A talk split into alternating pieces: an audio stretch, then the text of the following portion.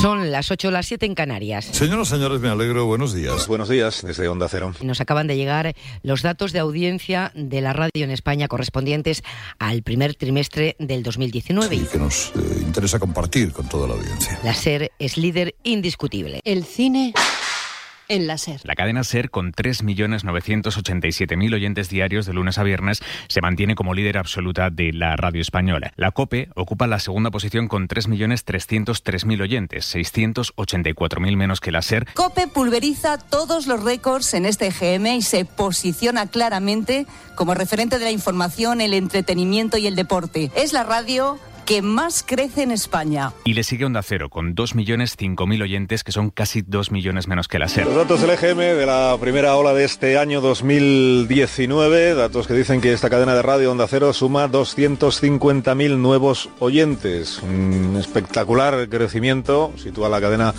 que usted está escuchando por encima de los 2 millones de seguidores diarios. La cuarta Radio Nacional tiene 1.389.000 oyentes. Radio Nacional ha ganado 170.000 nuevos oyentes según el Estudio General de Medios que se ha hecho público esta mañana. En su emisión simultánea con Radio 5 alcanza 1.493.000. La SER es líder también en todos sus programas. Este programa, hoy por hoy, es el más escuchado de las mañanas con 2.640.000 oyentes diarios. Y Herrera en Cope, este programa que escuchas es sintonizado a diario ya por dos millones y medio de oyentes y haces que Herrera en Cope sea el espacio con más audiencia en la historia de las mañanas de Cope. El comunicador con más oyentes de la radio española. Eres el líder absoluto de la radio española desde las 8 de la mañana a la 1 del mediodía. Este programa incorpora 208.000 nuevos seguidores. Destaca el aumento de oyentes de las mañanas con Íñigo Alfonso y Alfredo Menéndez, que suman 162.000 más, casi un 18%. La ventana se mantiene firme en el liderazgo de la tarde de radio, con 809.000 oyentes de lunes a viernes. En la tarde, Fernando de Aro y Pilar Cisneros, yo misma, bueno, pues en nuestra primera temporada también subimos otra vez y alcanzamos nuestro récord con 459.000 oyentes. El programa de Julia Otero, Julia en la Onda, que incorpora 92.000, sitúa cerca ya de los 600.000. O el programa de Ciudadano García, esto me suena, que consigue 100.000 nuevos seguidores, un 42% más que en el anterior estudio. Hora 25 sigue siendo líder y la referencia informativa de las noches con 971.000 oyentes. Ángel Espósito consigue en la linterna su récord de audiencia con 881.000 oyentes. Juan Ralucas, con 24.000 nuevos oyentes al frente de La Brújula, está en 362.000 y subiendo Juan Ramón. El Larguero es el programa más escuchado de la noche deportiva con 771.000 oyentes. Juanma Castaño consigue su récord histórico y 661.000 personas que ya le escuchan todas las noches. José en el transistor 313.000. Y Carrusel Deportivo también lidera en su horario las tardes deportivas del fin de semana, tanto el sábado como el domingo. El sábado Carrusel suma 1.476.000 oyentes y el domingo 1.715.000 oyentes. Tiempo de juego se convierte también en el líder de la radio deportiva con Paco González, Manolo Lama, Pepe Domingo Castaño y 1.600.000 oyentes cada fin de semana. Estas son las notas de la radio. A ustedes, gracias por estar ahí. A los compañeros de la Copa y Onda Cero, enhorabuena, han hecho un magnífico EGM. Y por eso te decimos, bienvenido y gracias. Seguimos trabajando. Los mediatizados. Así ha sonado esta mañana el EGM en la radio. Gracias, como siempre, por este montaje a Dani Recuero, que realiza el montaje, y a Paraceo, que recopila los audios. Y ya conocéis los datos, ahora os contaremos la verdad.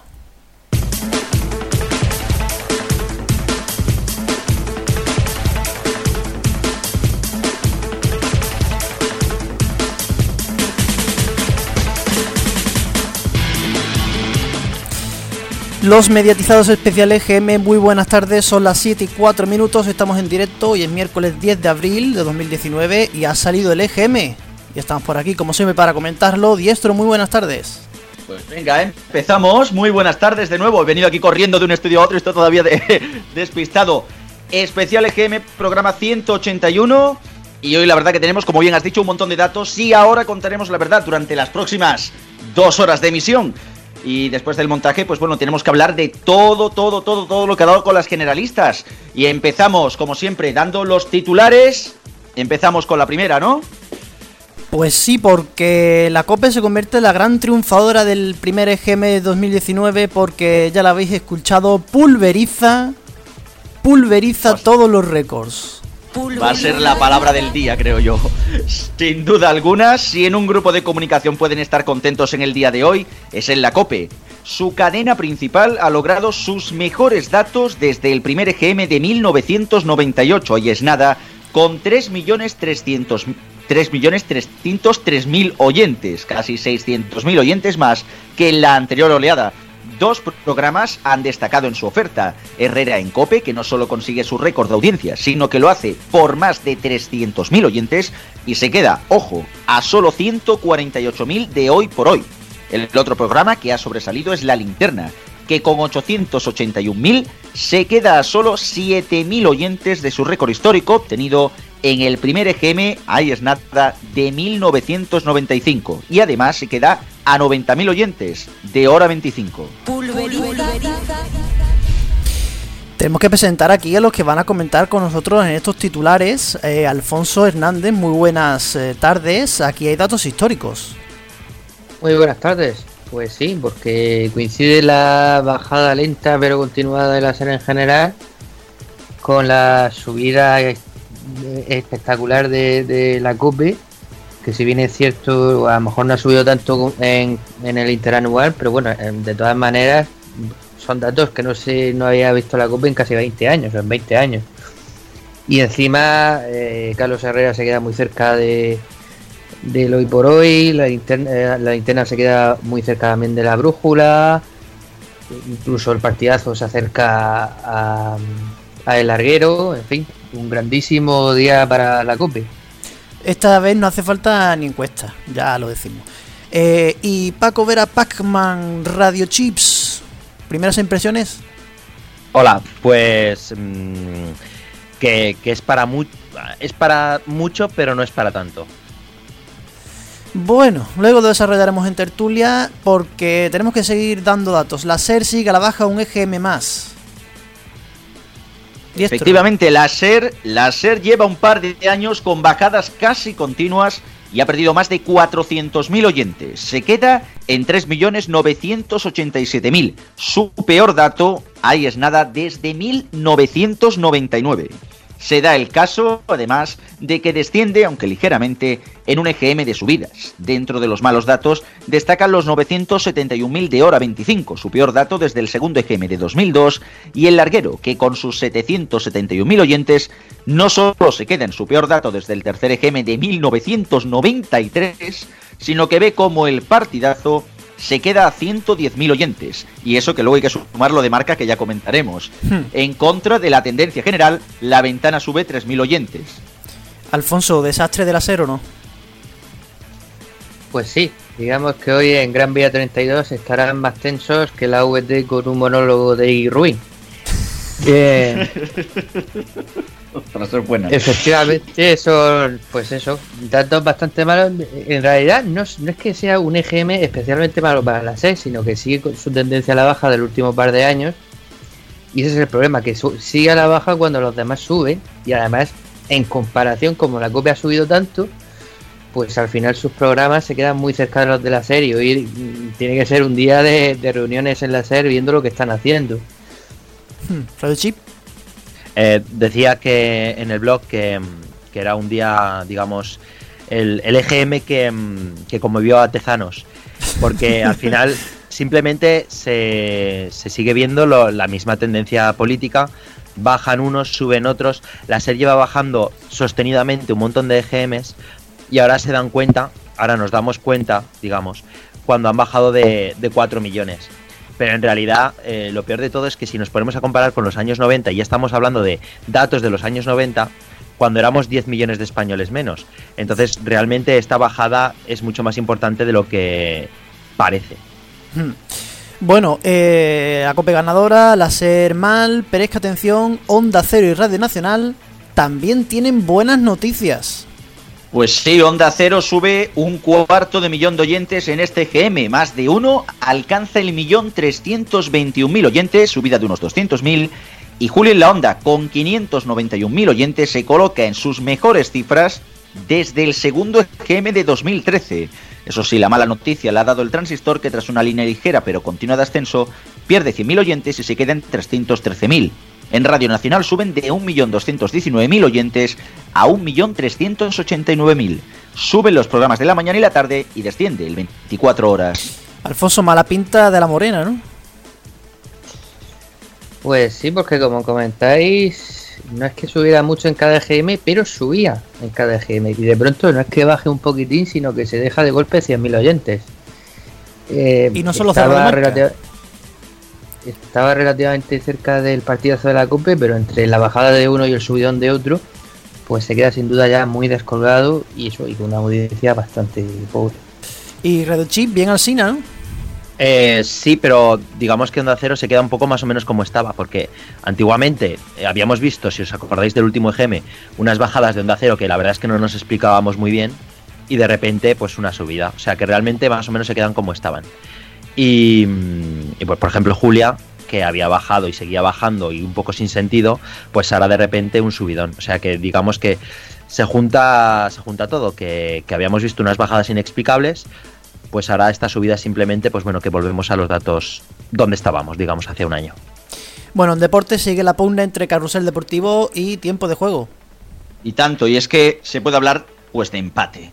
Tiempo de juego lidera los sábados con 14.000 oyentes más que Carrusel Deportivo y el programa de la SER tiene 5.000 oyentes más los domingos. Hay que decir que para estos datos se cuenta un tramo de tiempo de juego los sábados de 1 a 3 y los domingos de 12 a 3, que no tiene Carrusel. Alfonso Paz, cualquiera de los dos me vale. Vaya pifostio de horas. Eh, pues ni, uno ni el otro. Paso para Ni el uno ni el perdona, otro. Eh, perdonad, siempre me pilláis aquí con el micrófono un poco cerrado. Un poco bastante. No, estaba diciendo a micrófono cerrado que, que sí, que es una pugna y cuerpo a cuerpo entre los dos programas y, y incluso tendríamos que conocer hora a hora cómo se desarrolla la cosa, que ya se sabe que muchas veces en una hora lidera uno, en otras horas lidera otro. Todavía no tenemos esos datos, que otras veces os, los ofrecemos en el programa, pero no los tenemos. Pero tiene que ser así, o sea, prácticamente lucha de hora tras hora. Sí es cierto que en coincidencia horaria y contando todas las horas, es decir, de las 3 de la tarde hasta la 1 y, media de la madrugada, Carrusel gana ligeramente los sábados y con cierta mayor holgura los domingos pero bueno, mm, el caso es que siguen empatados. Eh, normalmente siempre decimos que unas veces ganará uno, otras veces ganará otro. Eh, todo el rato están jugando a que una vez va a ganar Carrusel, otra vez va a ganar tiempo de juego. Eh, en las últimas había ganado Carrusel, habíamos dicho, mm, bueno, no pasa nada porque otras veces ganará tiempo de juego y estarán empatados. Pues esta vez le toca tiempo de juego que gana casi todas las horas, no sé cuáles, pero sé que gana casi todas. Y, veremos en el siguiente, porque realmente seguimos sin saber exactamente en qué punto estamos. Así que, bueno, sigue la pugna, mm, ya veremos cómo continúa esto. Claro, es que nos faltan datos, tenemos un, tenemos un vacío gordo ahí. Vacío, bueno, gordo ahí. Eh, bueno, bajada, pasamos a las musicales, porque de ahí no tenemos tanto de lo que hablar, porque bajada generalizada. Pues sí, si en este GM las cadenas generalistas han tenido buenas noticias con subidas globales de más de 700.000 oyentes, con respecto al último GM, aunque hay que decir que igual a los datos de hace un año, las musicales han sufrido una bajada de más de medio millón de oyentes, más de 800.000 en el último año. Los 40 lideran, como es habitual, con 2.735.000 oyentes, aun con todo, lideran, pero es su peor dato desde el tercer EGM de 2004. Segunda se ha colocado Cadena 100, pese a descender y quedarse con 1.972.000. Y ojo, baja al tercer puesto Cadena Dial con 1.958.000, su peor dato desde la primera oleada de 2010. Cuarta es Europa FM, que sigue su descenso y se queda en 1.275.000 oyentes, también su peor dato desde el primer EGM de 2010. Y además, esto hay que recordarlo, Europa FM ha perdido casi la mitad de su audiencia en seis años. Otros datos de interés es que Rock FM baja 202.000 oyentes, Los 40 Classics se estrena con 468.000 oyentes y Máxima FM, ya casi sin emisoras, apenas alcanza los 132.000 oyentes. En los Morning Shows, descenso generalizado en los de mayor número de oyentes y subidas más destacadas para Morning Box y Mateo y Andrea de Megastar. Eh, ¿Alguien destaca algo sobre las musicales? Rubén seguro que sí, aunque Rubén va a llegar más pronto. Parecía que solía esto de que las musical, de que este iba a ser EGM de generalista. Bueno, no, es el cercanías para variar. Pero Alfonso Radio Chip. Sí, eh, vamos a ver, pues la bajada generalizada, si no se puede resumir de otra manera. Sí que hay, hombre, también destacar que cadena 100 pesos su bajada, pues mira, obtiene un segundo puesto, que no está nada mal, la cadena dial baja al tercer puesto, pero en eh, Europa FM, que en el último EGM decíamos, bueno, parece un dato normal porque bajó bastante, pues no, sigue bajando, parece que eso no, no tiene fin, lo de Europa FM, y especialmente, por cierto, la, eh, y bueno, y Cárdenas sigue bajando.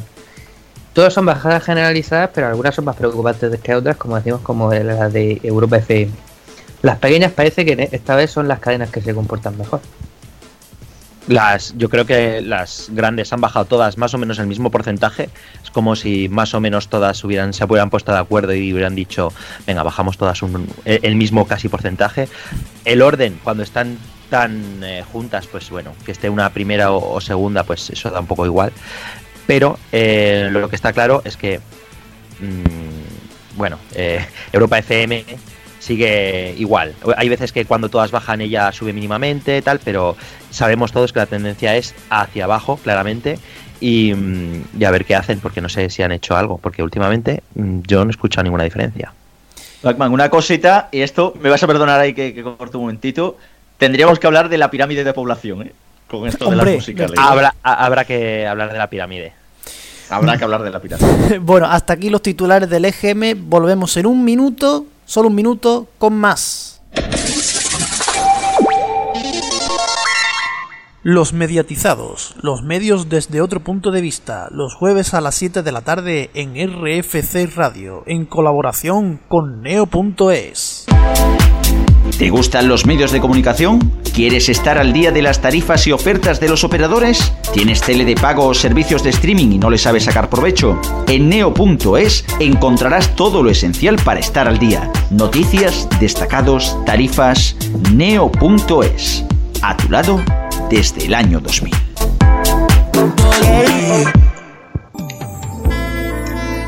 Hola, soy Palaciego y te espero en Confidencia en la madrugada los martes a las 10 de la noche buenas reflexiones para empezar la noche y muy buena música. No te lo pierdas aquí en RFC Radio.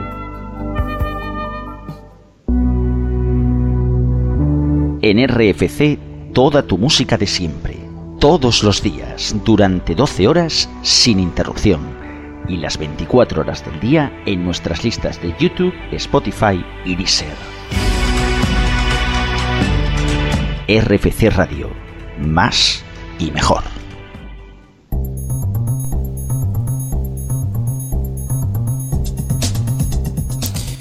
Pues aquí comenzamos la tertulia especial análisis del EGM. Como siempre, hay que comenzar por las generalistas, porque este ha sido un EGM muy de generalistas. El gran bombazo, gran bombazo lo hemos tenido con la COPE. Ese, ese, pulveriza,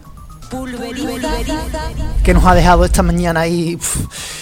es que es verdad, ha pulverizado varios récords la, la COPE, récords positivos, sobre todo comenzando por Herrera. Eh, ¿Quién quiere empezar a comentar?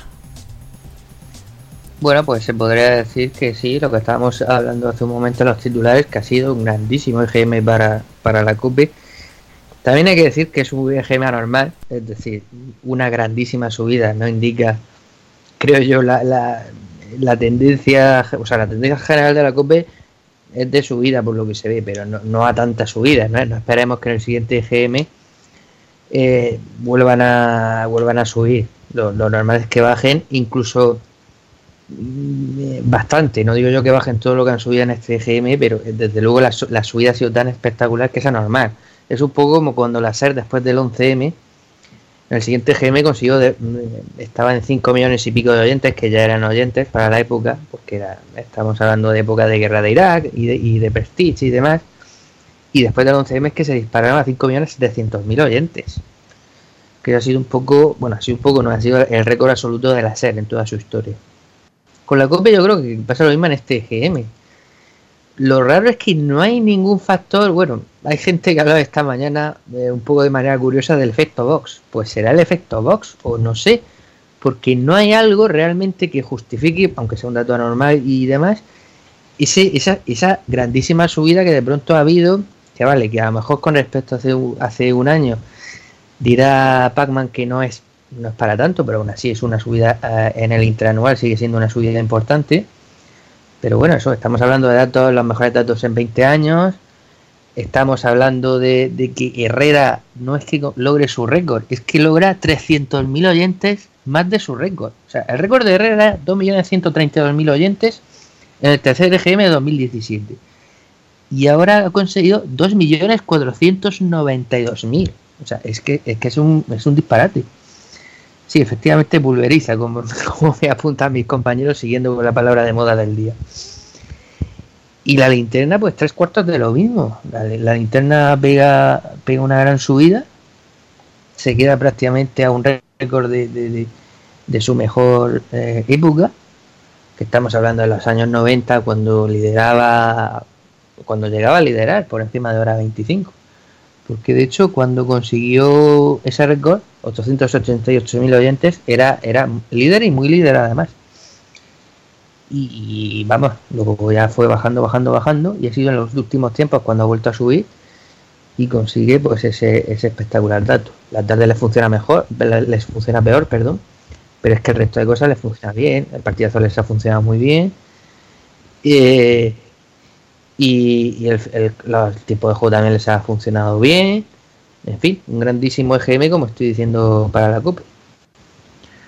A ver, mmm, a ver, un minuto y medio necesito.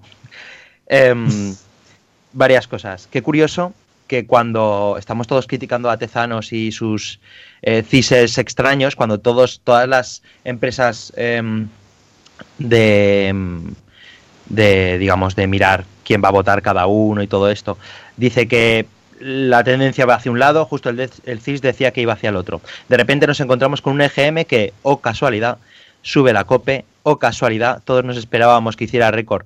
Es radio, incluso me parece hasta poco lo que ha subido. Sube Onda Cero, incluso sube Radio Nacional. Y la que pierde sigue siendo la SER. Qué curioso que esta subida no es que sea tan alta, sino que sigue una tendencia que ya llevaba hace bastante tiempo viéndose. Y hace un año la COPE tenía 300.000 oyentes menos, o 350.000 oyentes menos. La subida es muy grande, sí, pero la subida no es, entre comillas, de casi 700.000 oyentes, no es otro herrerazo, sino que es una subida impresionante debida, yo creo, a, al ambiente político. De hecho, mmm, si nos ponemos a sumar, si nos comparamos con hace un año y comparamos con ahora, sumamos eh, la COPE, lo que sube Onda Cero, lo que sube Radio Nacional y es radio, y vemos lo que ha bajado la SER, y, oh sorpresa, nos encontramos que todo cuadra. Que digamos que eh, la subida y bajada de mm, generalistas es igual. Hace un año estábamos hablando de, oh, cómo han bajado las generalistas, qué locura, cómo puede ser, y ahora nos encontramos que tenemos el mismo nivel de hace un año de las generalistas nos empezaron a explicar un montón de cosas increíbles sobre por qué bajaban, que si no sé qué, que si no sé cuántas. Y ahora cuando volvemos otra vez a los mismos datos, me gustaría saber toda esa gente cómo explica que hayamos llegado otra vez a los mismos datos sin haber hecho absolutamente nada. Y hasta aquí. Nada mal, ¿eh? Nada mal ahí el, el resumen.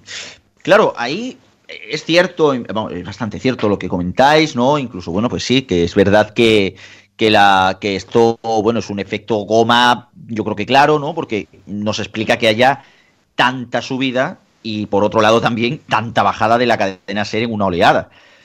Pero sí que aquí también cabe decir una cosa. Mm, es curioso como la COPE ha arrastrado tanto público según este según esta oleada del EGM, por ejemplo, es radio arrastra porque a ver, 533.000 oyentes no deja de ser un mal no deja de ser un buen dato para una emisora que hace un año exactamente tenía 417.000, ha subido bastante, pero al final la que se lleva el gato al agua es la COPE. O sea que realmente sí que es cierto, sí que es cierto que, que aquí se acusa un efecto goma, se acusa también el efecto de, de, la gobernanza del Partido Socialista actualmente y que, bueno, el principal, digamos así, la principal radio en contra de, del Partido Socialista puede ser la COPE, pero desde luego, aun con todo y con eso, también el hacer de Herrera durante estos años y cómo ha ido subiendo la audiencia poco a poco, pues bueno, es también reflejo de que hay una. existe alguien detrás, o sea, existe un equipo que realmente hace un trabajo bastante bueno,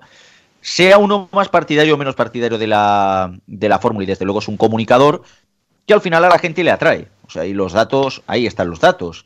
Se dice también, aunque bueno, esto habrá que verlo cuando ya hagamos todo el. Por, eh, descubramos todos los datos del EGM más, más pormenorizadamente, que en las horas centrales, o sea, por ejemplo, a las 8 de la mañana, que es la hora clave, gana la copia la SER. Esto hacía que no pasaba, bueno, la tira de años, más todavía que estos datos de la COPE. O sea, bueno, en general... una cosa, una cosa. Yo tengo que decir que eh, hasta donde he podido saber, em, realmente de, dicen que Herrera gana de, de 8 a 1. Y esto lo han repetido muchísimas veces. Correcto. Y eso, en stricto senso, o sea, con los datos en la mano, por lo visto, es correcto. Pero la realidad es que de 6 a 10 hay un empate técnico casi perfecto entre Pepa y Herrera. Y en, el tramo de Tony Garrido es cuando Herrera gana al hoy por hoy. O sea que realmente gana desde las 8, pero estas dos horas eh, de 8 a 9 y de 9 a 10, por lo visto, está empatado con Pepa no sé si son, no sé cuántos eh, exactamente son, si 5.000 arriba, 4.000 abajo, 10.000 arriba, 15.000 abajo, y es a partir de las 10 de la mañana cuando se ve la diferencia.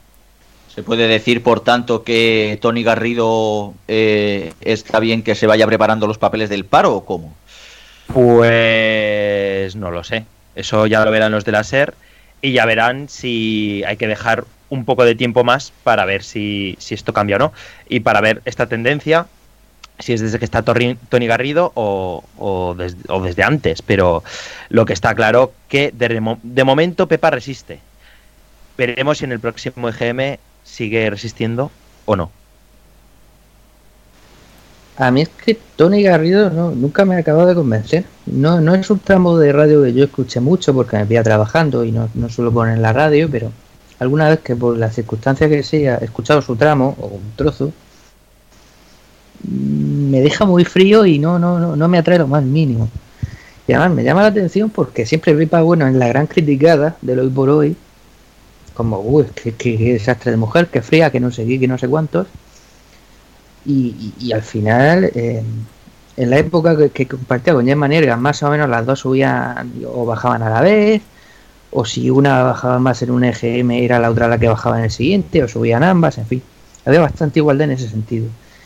Y esta vez, como vemos, Tony Garrido, por lo que estáis contando, yo no tengo los datos, eh, el, que, el que pierde sobre todo con respecto a Herrera, que, hombre, no olvidemos desde luego que su mm, eh, tramo fuerte es de a partir de las 10 y sobre todo de 10 a 11 con la famosa hora de los fósforos.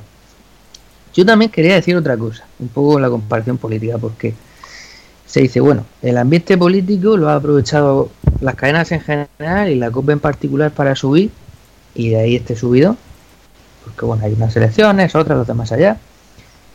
Pero la SER no lo ha aprovechado para, digamos, subir con el otro bando. Es decir, eh, eh, eh, el, que, el que es de derecha es el que vota. Porque hay menos gente en el otro bando. Con la, bueno, con las famosas encuestas que estamos hablando últimamente, tampoco, o sea, tampoco hay esa diferencia.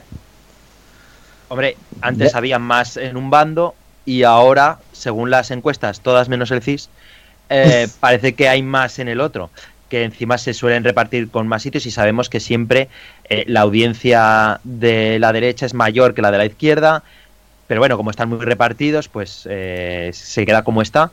Pero mm, de hecho, ahora nos parece que la SER ha bajado mucho de repente, pero si hiciéramos una gráfica, que ya la he hecho para pasado mañana, eh, desde 2015 hasta ahora, la SER pierde cada año 180.000 oyentes. Irremisiblemente, siempre lo mismo. Em, si hay algún EGM que sube, pero luego baja lo que tendría que haber bajado, las típicas gomas.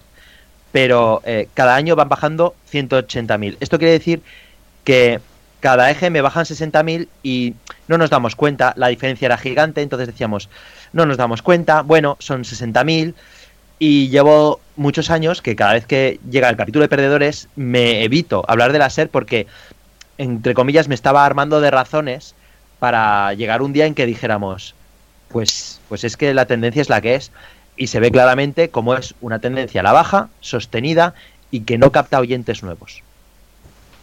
Pero bueno, no capta oyentes nuevos y aquí me vais a permitir que haga la pequeña intervención también por un motivo muy sencillo. La SER de hace cinco años, por ejemplo, incluso ya no hablemos de hace diez, no tiene nada que ver con la SER de hoy.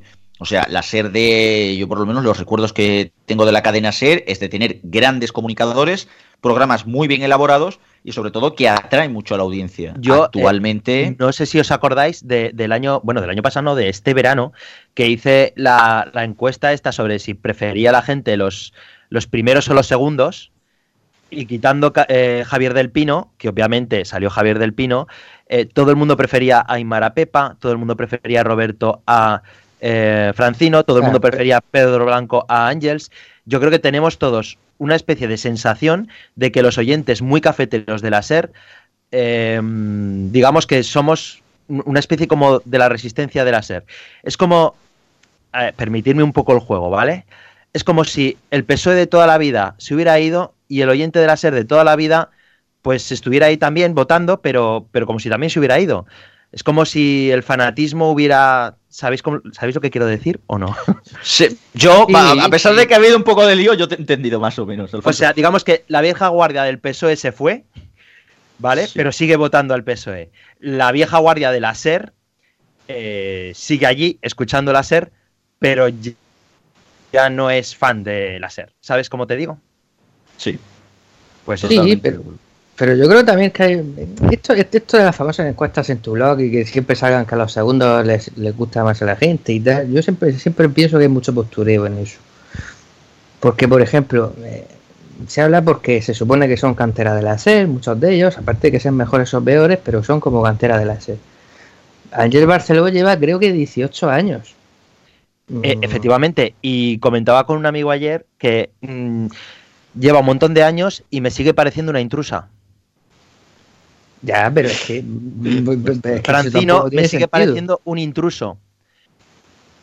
Pero eso, eso es, vamos a ver. Pero Carreño me sigue pareciendo un intruso. Bueno, Carreño es reciente, como quien dice. Si quitamos Bueno, es reciente, perdona. ¿Cuántos años lleva desde que empezó con Carrusel? Bueno, Carrusel fueron tres temporadas, sí. Pero, ah, mm, pues, pero hace ya bastante tiempo y me sigue pareciendo un intruso. Ya, pero esto es como cuando. No, la música que sonaba en los 40 cuando éramos adolescentes, esa sí que era buena música. Es un poco eso, me parece a mí. Es decir, como hemos crecido escuchando a Fulano y Mengano, mm, aparte, que, eran buenos, que yo no dudo que eran buenos, porque Iñaki Gabilondo era muy bueno, indudablemente. en Maniega era muy buena. Eh, Carlos, Carlos Llamas tampoco era, era santo de mi devoción, por cierto, que hay eh, esto de la santificación a los muertos, me parece a mí que es un poco eso. Ostras, pues yo, pues ahí discrepo, ¿eh? Me parece pues yo también buenísimo, ¿eh? eh para empezar, me parecía muy sectario. Sí, sí, pero eh, mm, podemos hablar de lo sectario que es porque todos más o menos son, en mayor o menor medida, son todos sectarios. o no, ¿vale? Cada uno su rollo. La cuestión es, ¿hacen radio o no hacen radio? Carlos Llamas, a lo mejor, era muy sectario, pero sabía hacer radio. Carlos Herrera, mm, sí, es muy del PP, aunque luego diga que vota al Partido de los Pueblos de España de no sé qué. Pero es un señor muy del PP, pero nadie puede decir que no sabe hacer radio. Alsina, mm, tengo un amigo que me dice que eh, es muy de Ciudadanos. Puedo estar de acuerdo o no, pero sabe hacer radio. Sin embargo, mm, cuando hay que hacer cosas, digamos, de, de lucirse, sabe lucirse Tony Garrido, pero no sabe lucirse Pepa Bueno. Sabe lucirse Severino Donate, pero no sabe lucirse Carles Francino. Sabe lucirse Pedro Blanco, pero es que a lo mejor Ángels no. Sabe lucirse Pacojo, pero no sabe lucirse Carreño. Entonces me parece mm, como si como si hubieran pues eso, como si hubieran atracado a láser, si hubiera puesto un agente Y, desde hace años vengo pensando esto y por eso hice la encuesta, porque estaba convencido de cómo iba a salir. Hice la encuesta pensando en que, en que el resultado estaba visto. Lo que, no, lo que no sabía es que iba a tener tanto éxito. Pues bueno, quizás Ángeles Barceló tendrá que pensarse de, de, hacer otra cosa, ojalá, y pusieran, y eso sí lo digo de verdad, Pedro Blanco, que se merece, que se merece que le den una titularidad después de tantísimos años en la sombra y sobre todo haciendo un trabajo magnífico. Yo no entiendo cómo, cómo todavía no se le ha dado esa oportunidad. Encima, a Pedro Blanco, todos los marrones estos de cuando ha sucedido algo, eh, le han tocado a él y los ha resuelto todos perfectamente. Entonces, no sé, a mí me parece que, o sea, hablar de si Pedro Blanco está o no capacitado para llevar un programa mm, como titular, pues a mí me parece que está fuera de toda duda. Pero bueno, ellos sabrán. Yo, voy a decir una cosa que por supuesto es indemostrable, porque no se va a producir, pero yo creo que Pedro Blanco no tendría más audiencia que Ángel Barceló.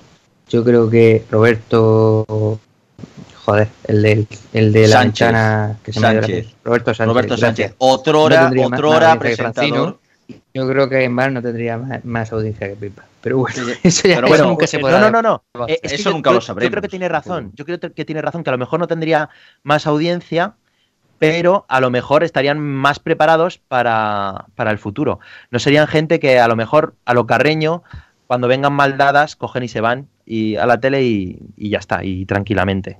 No lo sé. Y además, eh, llevo pensando muchos años, ya que nos hemos quitado aquí eh, y vamos a ponernos a criticar a la SER, eh, después de tantos años bajando y no decir nada, pues ahora que estamos criticando, la SER desde hace mucho tiempo, ya que estamos, me parece que es un poco, un poco la nueva iglesia que nos dice qué podemos pensar, qué no podemos pensar, qué está bien decir, con qué podemos bromear, con qué no podemos bromear.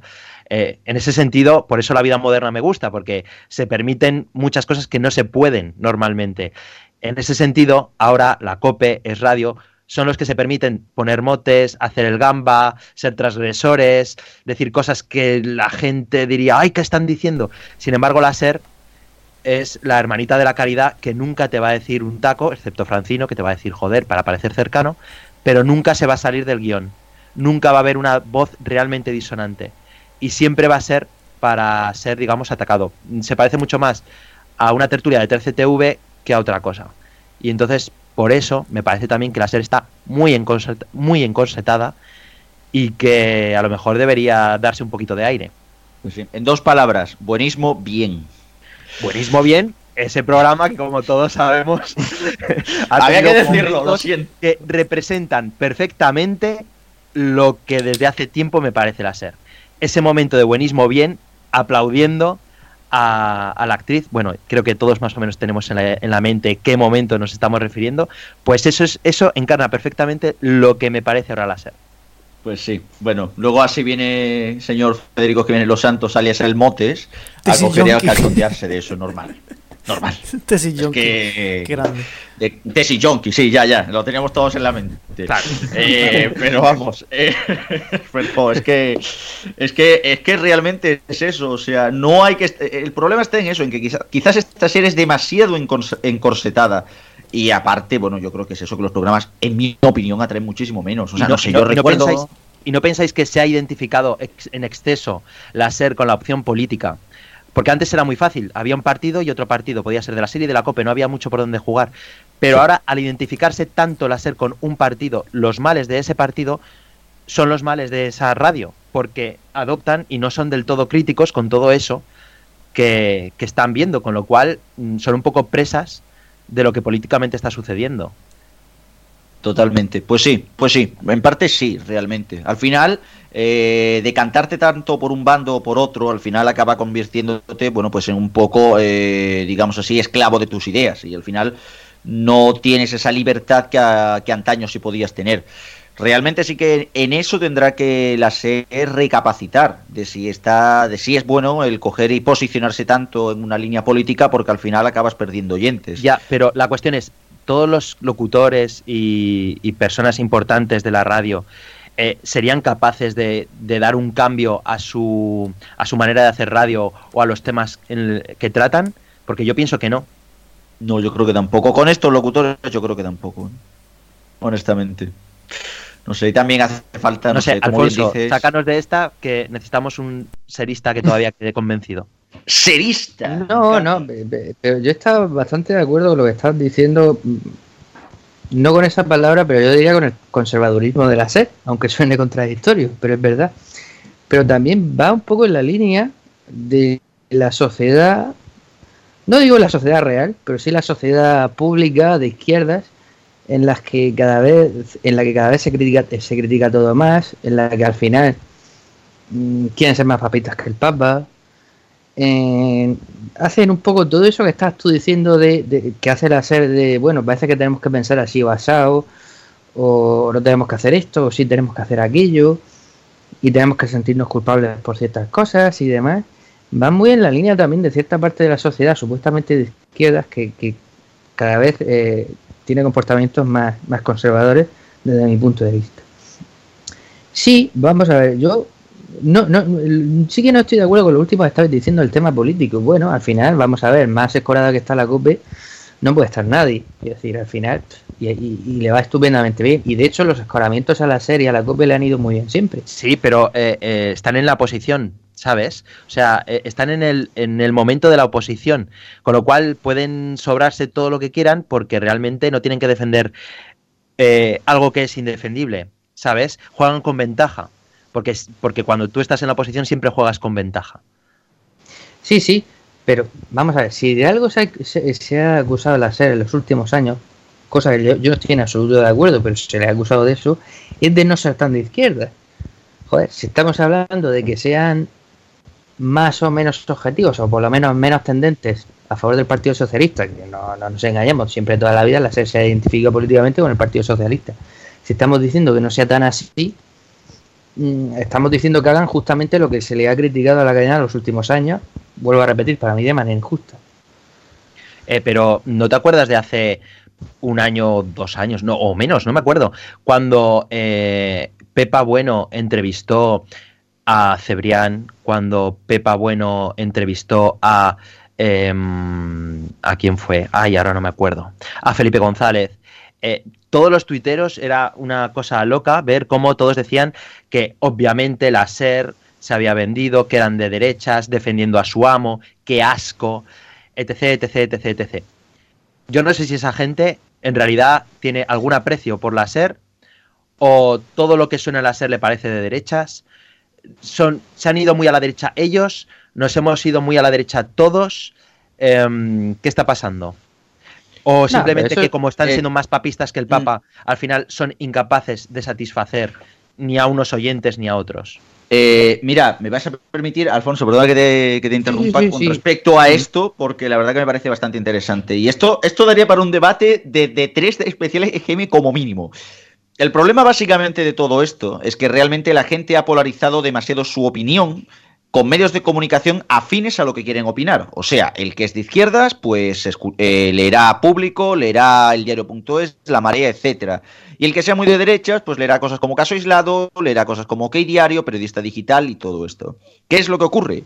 Que en el momento en que hablamos ya de una posición más central o más centrista, pues digamos así que esos medios de comunicación tradicionales acaban quedando escorados o acaban siendo criticados y vilipendiados por parte de unos y de otros, lo cual al final hace, por desgracia, que la opinión de la opinión mayoritaria de los típicos oyentes de una emisora se polarice y se cambie, digamos así, a ese bando, lo cual al final acaba convirtiendo pues lo que acabamos viendo, pues lo que acabamos viendo, el buenismo bien que decíamos antes. No, no, yo estoy muy de acuerdo. O sea, yo veo que. Alfonso, sácanos de esta. no, sí, un poco lo, lo, que está, lo que estábamos comentando, pero no, no sé, creo que al final hay muchos tópicos, como estábamos, eh, yo estaba diciendo sobre estos críticos. Es un poco, es que al final siempre hay que relacionar los medios de comunicación con la política, aunque a algunos de mis compañeros no les gusta cuando derivamos en eso en, los programas de, aquí de los mediatizados, pero es un poco como el, votante de, Podemos que al final cree que todo el mundo es de derechas en este país, menos, menos Podemos, más o menos de derechas, pero de derechas, y al final esos que criticaban a la SER porque se había, se supone, ido a la derecha, que no sé en qué momento, eh, pues es que al final ve, ve a todos los medios como de derecha. O sea, si, Pero si- es, un poco. Permitidme que meta la cuñita, porque no hemos hablado de Raku y todo esto.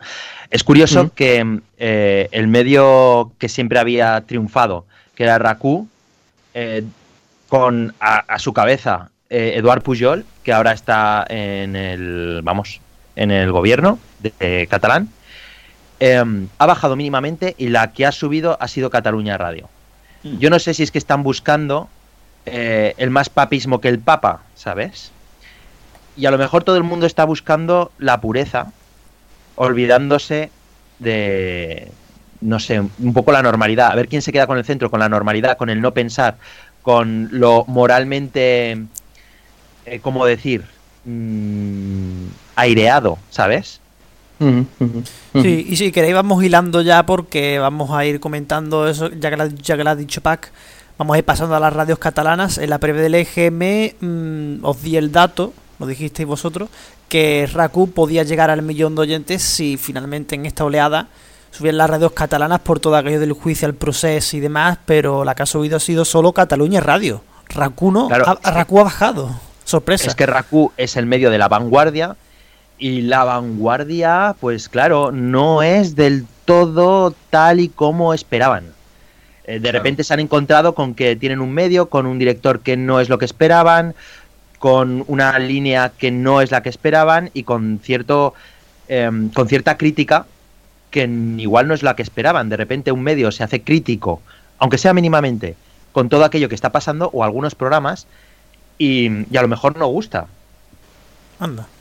Es que es eso, ese es el problema. O sea, que quien, eh, la cosa, realmente el que lea la vanguardia, el que sepa cómo es la vanguardia, eh, sabrá cómo, cómo está la, la situación. O sea, la vanguardia no es un periódico abiertamente independentista, realmente es un periódico que juega más ahí a las dos bandas. Claro, al final el conde de Godó tampoco quiere perder ni por un lado ni por el otro, así que realmente Raku no es que sea puramente independentista. Tendrá un- una posición más, eh, más a lo mejor favorable, pero no quiere decir ya que sea puramente independentista. Y luego añadamos otra cosa, que en Cataluña eh, se habló en octubre del fichaje de Cuní como si eso fuera a ser, yo que sé, porque la SER de repente sacrifica el programa de Pepa Bueno y Tony Garrido, lo sacrifica porque ellos van a hacer un programa alternativo para el circuito de Cataluña. Yo no sé si es que esperaban esa tercera vía de nuevo, no sé qué, no sé cuántas. Y ahora nos encontramos con que tiene 35.000 oyentes. Bueno, pues felicidades. 35 o 23. Pues no lo sé, pero vamos, eh, cuatro gatos. sí, para el caso. Es que la SER, bueno, eh, Pacman lo, lo ha puesto en gráficos muchas veces en, en su blog, que, que la SER ha perdido muchísima fuerza con los años en, en Cataluña. Claro, y por eso digo que de los errores de los partidos políticos, cuando se, se encargan tanto de defender un partido político, pues de esos partidos políticos serán tus errores. Totalmente. Pero bueno. Tenemos por ahí más temas entonces. Sí, si queréis, que, si queréis comentar de algunas generalistas más, porque nos hemos centrado sobre todo en Ser y Cope, no hemos, hemos hablado también de las catalanas. Si queréis hablar de las que quedan. Da, el resto no importa, no, hombre, broma. Eh, bueno, en el caso de Onda Cero. ¡Viva el, viva el, viva el bipartidismo! Viva el bipartidismo ahí.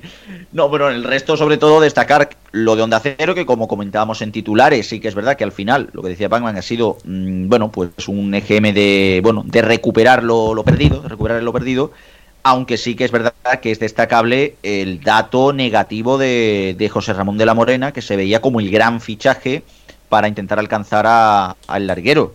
Y al final el larguero se hunde por sus propios medios, que esto también daría para comentario, daría para comentario porque es lamentable lo que ha pasado con el larguero. Y por otro lado vemos como el transistor no tira, no tira ni para atrás. Aquí quiero meter baza. Aquí quiero meter baza. Sí, Pac, lo, lo de Radio Marca, porfa. Eh, Radiomarca, nada. Radiomarca que eh, bien, porque como toda la generalista, de repente quieren eh, radio de hablar y les parece bien Radiomarca. No entiendo muy bien eh, si lo último fue como lo de Onda Cero, un- una goma, ¿vale? Y, y ahora volvemos a, los, a la situación inicial. Digamos que Onda Cero ha vuelto a la situación inicial, bueno, inicial de hace un año, y, y el resto están volviendo a donde estaban hace un año, cuando todo el mundo decía que, que la radio generalista pues eh, moría y no sé qué historias más, porque fíjate lo que había pasado. Quería hablar un momento de lo del larguero, porque si os acordáis hice un gráfico hace mucho tiempo sobre cómo variaba em, la audiencia de la radio nocturna de los deportes a lo largo del tiempo. Y me quedó una gráfica muy bonita porque el GM como todos sabemos está súper em, comprado, lo hacen fatal y sin embargo a, a 20 años vista sale una gráfica perfecta en la que si sumas la audiencia de los, de los programas deportivos de hace 20 años a esta parte, sale un decaimiento perfecto que nos dice que en 2020 tendremos alrededor de un eh, millón y medio de oyentes de radio deportiva nocturna. Va bajando irremisiblemente independientemente de lo que haya en la radio y, quién esté en la radio. Ahora tienen que repartirse esa audiencia entre tres programas. De la Morena, que ya estaba desgastado, lo que pasa es que mm, los que lo ficharon no lo sabían o no se quisieron dar cuenta. Eh, Juan Macastaño, que tiene mucha fuerza y hace muy buena radio. Aquí se me notan los colores, pero es que mm, realmente lo pienso. Y Manu Carreño, que es el francino del deporte. ¿Qué ocurre? Pues que eh, irremisiblemente el larguero va bajando y se tienen que repartir ese millón y medio. ¿Quién lo va ganando?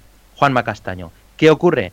Pues que al final eh, está más o menos a una distancia de ciento y poco mil oyentes, cuando sume los de Radio Marca estará mucho más cerca y según he calculado, eh, en cuestión de año y medio, eh, si las tendencias siguen tal y como está, en año y medio es cuando Juan Macastaño coge a Manu Carreño, si es que Manu Carreño sigue y no se ha ido a hacer cualquier otra cosa o le han echado.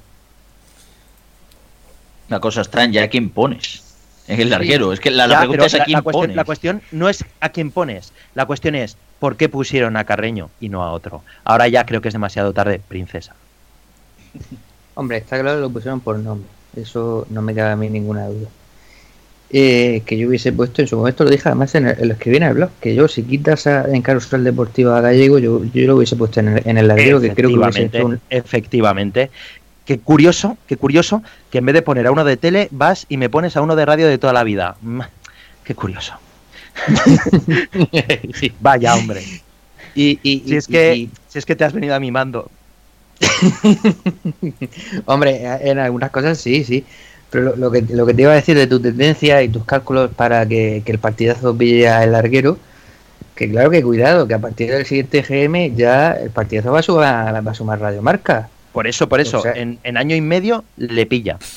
Porque es la diferencia que hay ahora, que realmente ahora es de 110.000, aunque la del último año es casi de 200.000, o sea, que es un poco mayor, le restas eh, los que sumará de aproximadamente de Radio Marca, 40, 50, 60.000 oyentes, y nada, vas haciendo la tendencia y en 4, 5, como muy tarde, 6 EGMs le pilla. Bueno, bueno, eh, son las 7.54 para que veáis que estamos en directo, quedan 5 minutos para las 8 de la tarde, tienen que entrar invitados ahora para hablar de musicales, pero como mucho un par de minutos, no sé si queréis comentar algo de las emisoras autonómicas, pequeñas y demás, porque siempre que comentamos Onda Madrid para hacer el chiste, ya sabemos que el chiste, el chiste está gastado, pero es que además en este EGM no hay chiste directamente. Pues os tengo que dar la noticia entonces. ¿Qué, qué pasa? Venga, cuéntanos. Pues Onda Uf. Madrid. Pues que Onda Madrid mm, ahora tiene veintipico mil oyentes. Cat- Hagamos, hagamos un silencio por nuestro chiste de Telemadrid. Ey, ey, ey. Ey, ey, pero ojo, esto no es oficial, ¿eh? no son datos oficiales, pero sí que tenemos un reemplazo. Tenemos dos reemplazos, creo yo, a Onda Madrid, no es lo mismo, Ray, pero tenemos. No, Apunt. Tenemos el dato de Apunt, pero No es- es es- ¿era cierto? pero- ¿Es cierto ese dato? pues parece que sí, 10.000 oyentes. Uf, ¿Y cuál es el otro?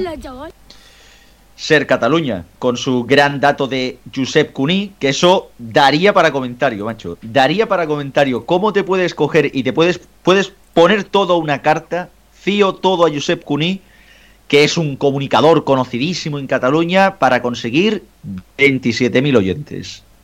Pues me parece muy bien, porque todos los que decíamos que se le iba a pegar éramos unos agoreros que no teníamos ni idea. Y, pues, pues bien, me parece correcto. Aunque solamente sea por tener la razón, me parece correcto. es que además yo quería, yo quería añadir, mira, que yo no soy, vamos, yo no vivo en Cataluña, ni sigo tanto la radio catalana como, yo que sé, como pueda ser Pacman, o por supuesto la gente vive allí, pero por las tendencias, por, yo que sé, por lo que uno ya va sabiendo radio generalista e incluso autonómica a estas alturas, yo sabía que aquello no iba a funcionar. No sé, es que a veces, a veces, y esto ya por supuesto da por otro debate, pero a veces los directivos de la radio me siguen impresionando hoy día, porque no ven lo que, lo que cualquiera ve. Yo siempre digo que me encantaría que me dieran un 1% del dinero que se han gastado en algunas radios para que les hubiera aconsejado que no la abrieran. Entonces, me hubiera llevado un 1% de el capital de gestiona, el 1% de Radio 4G y oye, yo de vacaciones hasta los 60 tenía. Sí, sí, en las Bahamas te veíamos ya, de hecho. Pues, pues igual un poco sí. no sé, es que Radio 4G, hola, ¿qué tal? Ahora ya sí podemos decirlo, ¿eh? Abiertamente. Ah, y además, ¿os acordáis de, ese director, de, David Agüera, de que iba, lo iba a petar? Luego se hizo director. Bueno, ¿de qué radio? ¿Qué radio? ¿Qué radio? ¿Qué radio? ¿Qué radio? Y luego, pues, cuando abrió 10 Radio, y cuando todos decíamos, pero que eso, pero qué están haciendo, qué locura es esta, y nos partíamos de risa, nos decían que eran proyectos muy serios que poca broma con todo esto y les hacían entrevistas en plan, vamos a revolucionar la radio. Pues nada, ya sabemos que siguen revolucionando la radio, incluso gente que no está haciendo radio, eh, en otras plataformas sigue revolucionando la radio. Pues nada, alegremente. Y luego al final, lo único que funciona es eh, fichar a gente que hace radio como le sale de las narices, como los de tiempo de juego y Herrera. Yo no sé, y gastando una, una cantidad loca de pasta. Pues nada, eh, pues ya está, ya está. Esto es lo que, esta es la idea que quería dejar. Esto es lo que había que decir. En fin, señores, eh, hasta aquí las generalistas. Eh, vamos a dar 30 segundos para que de publicidad para que entre los invitados y volvemos enseguida.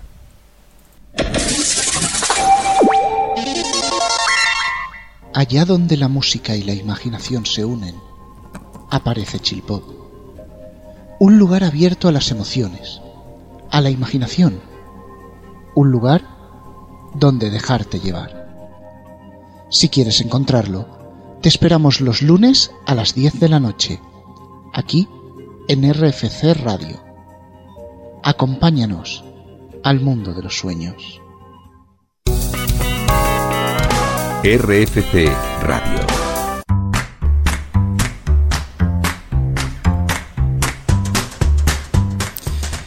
Pues ya está, ya estamos aquí. Segunda parte del especial EGM de los mediatizados. Son las 7 y 58, casi 59 supongo.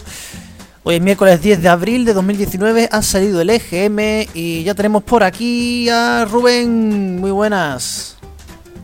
Muy buenas tardes. Cercanías mediante. Bueno, antes de pasar a musicales, por favor, di tu frase, tu única frase de generalistas en el día de hoy. O sea, para eso haberme dejado entrar un pelín antes, puñetero, pero bueno. ¿Para una frase? Lo voy, lo voy a decir desde aquí. Mi más sincera enhorabuena y un grandísimo aplauso para todos los impulsores del proyecto Ser Más. ¿Vale? ¿Os Os habéis lucido al máximo. Estaba cantando. Vale. hasta aquí hasta aquí el comentario ácido de Rubén. Ahora vamos con, con las musicales que tienen tela también. Madre mía. Bueno, eh, ah, bueno, espérate. ¿Palaciego también está por aquí? Sí, estoy aquí. Dios, casi se me pasa a saludarte. ¿Qué pasa? ¿Qué pasa? Buenas tardes. Nada, aquí he estado escuchando la interesante tertulia de generalistas y, y nada, vamos a ver con los musicales. Y gracias de aquí también a Denis Recuero que le ha ayudado también a, al montaje inicial. Pues sí, bueno, eh, comenzamos por los 40 porque, bueno, es que mm, todas las principales bajan, pero por empezar por una, por los 40.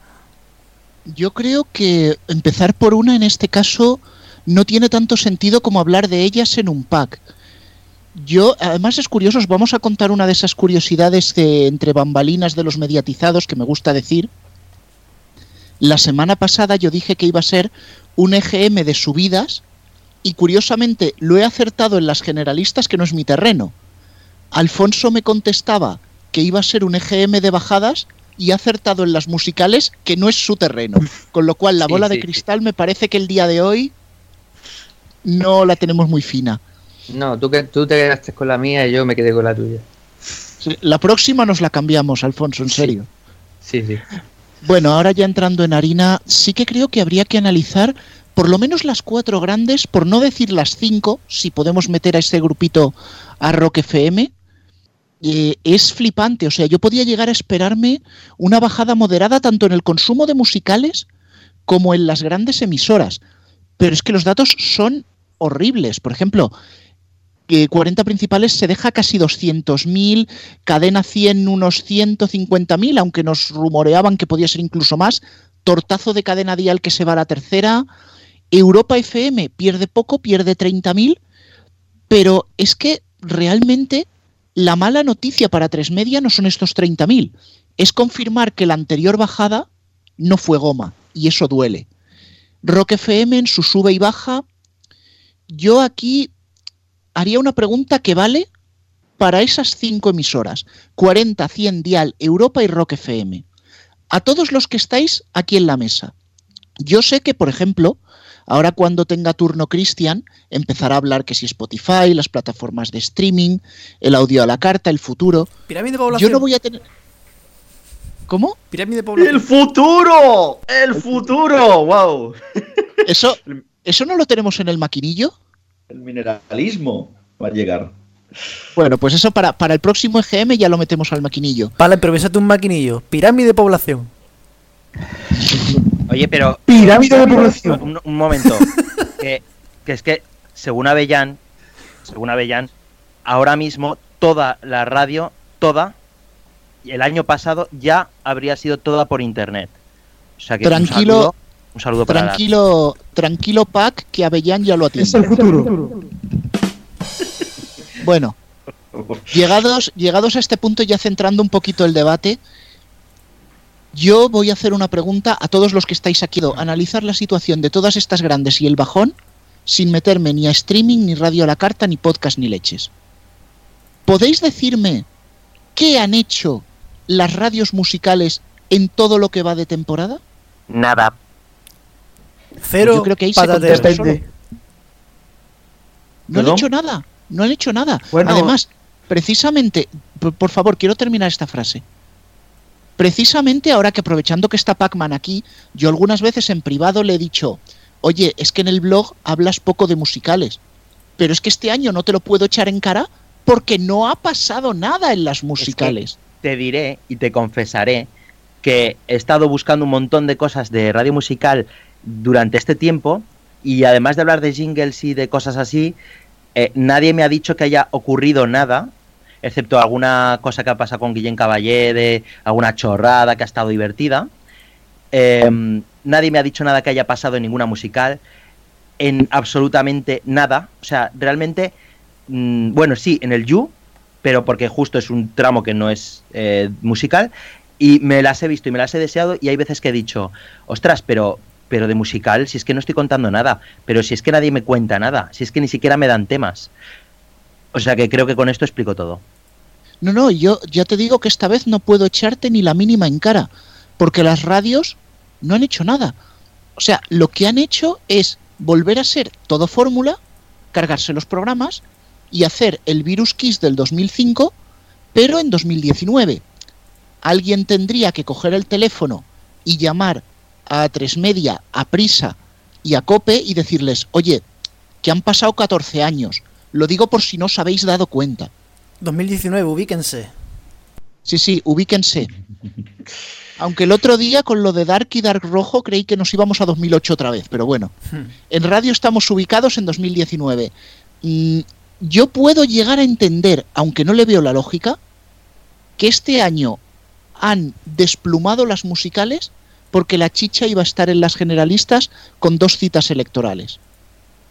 Pero es que en prisa ni siquiera pueden celebrar eso, ni siquiera han podido ser más que la competencia. Venga, venga, venga, ahí los toques ahí, ¿eh? Ahí a lo bestia, ahí, que, que, no, que no falte. No, no, o sea, no puede ser, no puede ser. No quiero que busquen al gran prescriptor, que es lo que decían tanto hace unos años. No, busca a un tío que entretenga. A un tío o una tía, que por caso da igual. Busca a alguien que haga que esa música, porque esos discos que tú pones en tu emisora, poned el nombre de emisora que queráis, son los mismos discos que puede estar poniendo cualquier otra. Es más, probablemente van a ser los mismos. Entonces, si, tú no tienes algo que ofrecer, ¿qué haces? Si os acordáis, eh, eh, al hilo de lo que decía Rubén, eh, ahora siempre nos estaban vendiendo a Tony Aguilar como gran prescriptor. A mí me da igual lo prescriptor, que es, que me da igual si Tony Aguilar sabe o no de música. Eh, yo ahora le escucho porque... Mm, yo creo que ahora le escucho porque conozco su voz y me, y me parece casa. Pero yo lo que le pido a un locutor es que me entretenga. Y ya está. Es que no quiero que me enseñe... Sí, si me enseña música, mejor si me dice cosas de no sé qué, mejor. Pero yo, sobre todo, si estoy escuchando la radio es porque me quiero entretener. Por tanto, si me ponen a una persona que está hablando y me está presentando discos, yo quiero un Guillén Caballé que se le vaya la olla y que me diga chorradas y me parta el culo y diga, ostras, qué bueno, y me ponga una canción. Y eso es lo único que le pido al locutor. Eh, realmente le pido mucho al locutor. Bueno, precisamente has nombrado a Tony Aguilar. Sé que Cristian quiere entrar, así que voy a hacer el apunte muy breve. Precisamente has hablado a Tony Aguilar. Probablemente ahora mismo de la plantilla de locutores de 40 es el mejor que tienen. No solo por prescriptor, sino porque sabe hacer un show entretenido y se llama del 40 al 1. Pero es que en este, en este caso... Porque entretiene. Porque entretiene. Y Tony Aguilar te puede gustar más o te puede gustar menos, pero sabe entretener. Ahora, si lo confinas en dos horas de fórmula que casi no habla, pues genial. Desde aquí, mi más sincero abrazo al nuevo director de musicales de Prisa, porque ha conseguido lo que parecía imposible. Ha hecho buena a la señora Cebrián. Bueno, también hay que ver las cosas que van detrás de lo de Tony Aguilar, porque por ejemplo, bueno, Tony Aguilar hace la fórmula, la hace desde Barcelona. También más cerca de donde vive, estando más cerca de su familia y todo esto, pero evidentemente Aparte de que Tony Aguilar compagina varios productos y, varios formatos. Pero desde luego yo no solo ya diría que es el locutor más interesante que tiene los 40, sino yo diría que es el mejor locutor de radio musical de España con bastante diferencia. Con bastante diferencia. Y es más, el otro día me preguntaron en una radio que entre Joaquín Luqui, Tony Aguilar y no sé qué más me dijeron, con quién me quedaba. Y la, la respuesta evidente es Joaquín Luqui y, mi respuesta fue Tony Aguilar, porque en realidad es el que mejor se ha ido adaptando a cada uno de los tiempos de la radio durante décadas, podemos decir que décadas. Es pues el que mejor se ha sabido amoldar, sin duda, eh, en todos estos años. Más que Joaquín Luqui, que por cierto lo tenían arrinconado sin saber qué hacer con él. Exacto, hagamos a la idea de que, por ejemplo, eh, va a hacer 30 años desde que entró en los 40 principales Tony Aguilar este año. O sea, ha llovido bastante, sobre todo en un momento en el que la música ha cambiado de forma tan espectacular, empezando por los formatos. Y sobre todo, hay una cosa que sí lleves bastante razón con todo esto. No voy a hablar ya solo del streaming, de los 2,2 millones de suscriptores que hay en España de Spotify, que estamos diciendo 2 millones de pago. Luego contemos los gratuitos, que eh, no tengo el dato exacto, pero calculada en torno a los 6-7 millones de personas, de usuarios mensuales de Spotify más lo que tiene YouTube, Apple Music, etcétera, etcétera, etcétera. La cosa ya no es tanto eso, sino una cosa que ha mencionado Rubén y que le doy toda la razón, y es que la radio musical, llegado a este momento, lo que tiene que hacer es entretener, poner a alguien que entretenga. Los discos que van a poner las radios musicales van a ser en todas iguales, o sea, no puedes competir contra Spotify o YouTube, es imposible, es imposible. Así que mm, háganse, háganse esa pregunta. Quizás lo que tendrían que hacer es contratar a más Guillem Caballé o más Javier Penedo, que también es un buen locutor, todo hay que decirlo, en lugar de poner a alguien que dedica, eh, solo se ponga a decir tres palabritas cada 15 minutos. Ese es el error que ha cometido la radio, el virus kiss. Pues eso. Sí, yo, vamos, estoy absolutamente de acuerdo con vosotros y quería añadir que, que Tony Aguilar sabe entretener porque, porque sigue viviendo con ilusión la radio musical. Es decir, se le nota que hace el programa, con, hombre, unas veces lo hará con, con más ilusión, otras veces con menos. Doy, pero en general, doy, fe, doy fe, Alfonso. Y, y aunque no, y aunque no sea así, nos lo parece. Con lo cual, Exacto. ya está. Exacto. o sea, Exactamente. eso. Vive, el- vive el- sus programas con ilusión. No como el locutor que te ponga, que hable cada tres canciones, que te diga el título de la canción y que dices tú, pues este hombre pues me está poniendo esto, pero podría estar en el Mercadona pasándome en la caja los productos porque lo haría con la misma ilusión y la misma gracia. No, es, es mejor todavía, Alfonso, porque en algunas emisoras cuyo número está entre el 99 y el 101, no solo te tienen que pasar las canciones con la misma ilusión que un cajero de supermercado, es que además las tres primeras frases o las dos primeras frases están obligadas a decirlas porque es la consigna de la emisora. Cada 10 minutos te la van a estar repitiendo. Eso Te es estás refiriendo a Cadena 100. No sé, yo he dicho entre el 99 y el 101. Llámalo de decimales, te cien, doy la cadena por favor. Jolín.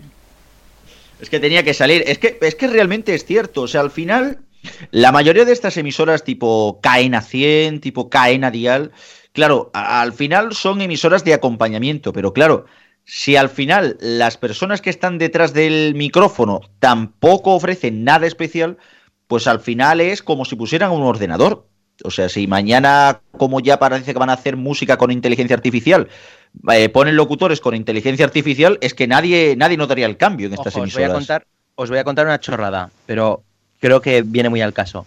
No pude sacar, pero esto iba a ser un radio chip, pero que no lo pude sacar porque nadie me lo podía sacar de ningún copión. Em, un turno de Cadena 100 en Cataluña.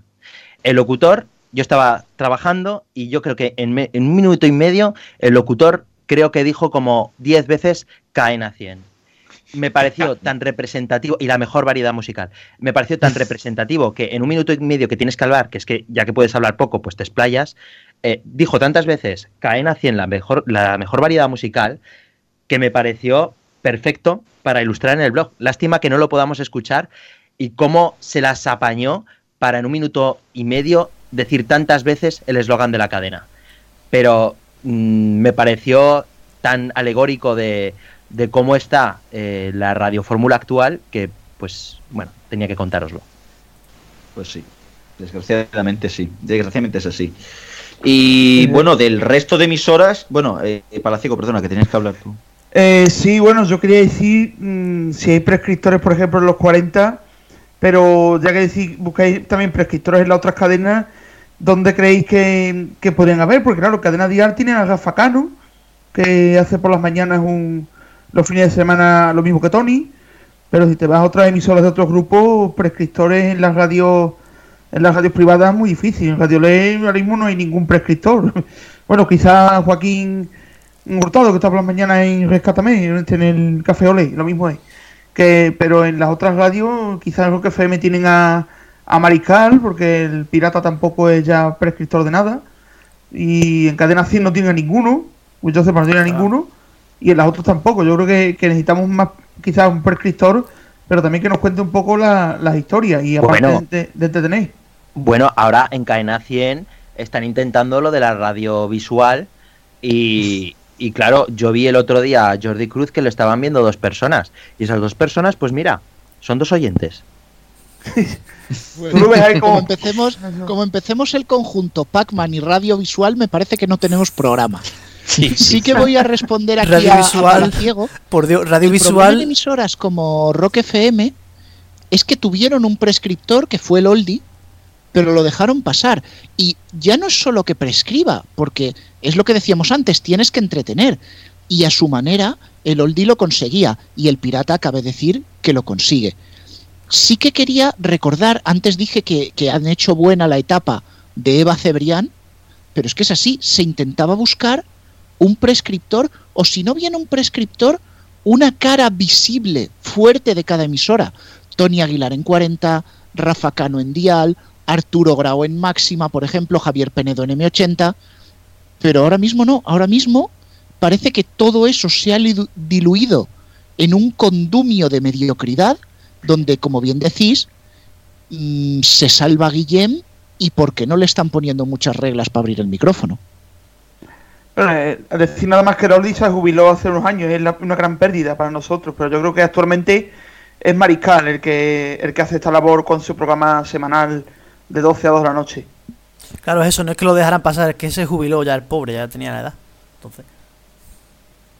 Le damos pal pelo a los locutores, por cierto, por el mensaje que nos llega de Jorge Martín, a quien le mandamos un abrazo. Eh, y no es por daros la, la, paliza ni nada, pero es que desgraciadamente todo el mundo sabemos, y en Kiss también lo saben, que realmente el prescriptor es Coleman. Pero bueno, por desgracia. Bueno, pues vamos a seguir mirando datos de, de otras emisoras, ¿no? Sí, vamos yendo hacia abajo, a fijarnos hacia las emisoras pequeñas porque eh, por ejemplo, eh, los 40 Classic se ha estrenado con relativamente un buen dato en este EGM en el que hablamos de bajadas generalizadas de la radio musical. Los 40 Classic ha subido 23.000 oyentes respecto al último EGM en el que fue mi 80. O sea, para mí es un buen dato. Para mí es un dato incluso sorprendente, porque me voy a permitir hacer memoria de la entrevista que nos concedió Guillem Caballé, que ya le deben estar pitando los oídos porque lo hemos mencionado tres o cuatro veces, él mismo nos decía que en la propia emisora se esperaban tortazo. Es más, nosotros también apostábamos por el tortazo. Cuando he visto el dato de subir eh, 23.000 para ser exactos, que tampoco es una gran subida, pero volvemos a decir eso del contexto de bajadas, la verdad que nos ha sorprendido a muchos, desde luego. Aprovecho, ahora que tengo las tablas delante, en el cuadro que tenéis en Neo no aparece el dato de Radio 3, pero son 437.000 oyentes, baja un poquito. Mm, cuando acabemos el programa lo ponemos. Exactamente. Bueno, está ya, actual, está, está ya, actualizado. Mientras que estabais aquí y tal, eh, nos hemos puesto a actualizarlo, ah, así que ya lo podéis ver ahí. Vale, pues bueno, Radio Le prácticamente se hace un plano, pierde 13.000, pues más o menos igual otro plano más o menos el que se hace XFM, y aquí me vais a permitir que me salga un momento, porque todos esta mañana nos hemos vuelto picuetos intentando encontrar no el dato de Kiss, que sí que ha tenido relevancia y ha tenido nota de prensa, sino el dato de Hit FM, que ni siquiera el propio grupo Kiss Media lo ha querido dar en sus notas de prensa. Creo, Pac, corrígeme si me equivoco, que eran 240.000, ¿no? Es una bajada. Sí. 240 bajaría a 45.000, que bueno, sigue rebotando en su, en su arco de 200.000, 300.000, pero ya son tres subidas, eh, perdón, tres bajadas consecutivas, creo que tendrían que empezar a mirarlo, pero si luego cuando hable de Megastar voy a decir que a sus jefes les importa poco, haceos una idea de lo que importa Hit FM en Xmedia. No, puedes hablar ya de Megastar, porque de hecho Megastar ha pegado esa subida y ha superado a Hit FM. O sea, podemos enlazar una con otra, incluso con Máxima, hablamos ya de las emisoras jóvenes pequeñas, porque va, va todo hilado. Incluso esta mañana en Twitter preguntaba que si no tenemos los datos por comunidades, que a esta hora todavía no los tenemos, eh, que si en, Megastar, los, oyentes de Máxima en Madrid se han pasado todos a Megastar. Eso habría que verlo por comunidades. Lo intuimos, pero que habrá que verlo. Exacto, también hay que mencionar, y me vais a perdonar una cosa, porque Loca FM sí ha entrado en este GM. Loca FM se ha entrado en este GM, dando el dato de 157.000 oyentes. O, sea, supera a Máxima FM. O sea, es correcto el dato que daba esta mañana. De hecho, han sido los primeros, Loca FM, en, dar su dato en, en Twitter. Es cierto ese dato y estamos hablando de que Loca FM, que emite en Madrid y poco más, eh, tiene más oyentes que Máxima FM ahora mismo. Correcto, bueno, ahí cabría, ahí cabría decir que tiene más oyentes que lo que queda de Máxima FM. Bueno, habría que, hacer, hacer ahí el a todo esto no habéis mencionado a Medolía FM. Medolía. Ahora vamos. Espérate, espérate. déjame, déjame que vayamos con las jóvenes y ahora nos vamos a la emisora de los Dolores. Y de, los ibéricos. E, en el, caso de, en el caso de Megastar era algo largamente rumoreado, no quiero decir secreto a voces porque no tenemos los datos por comunidades, como decía Cuervo.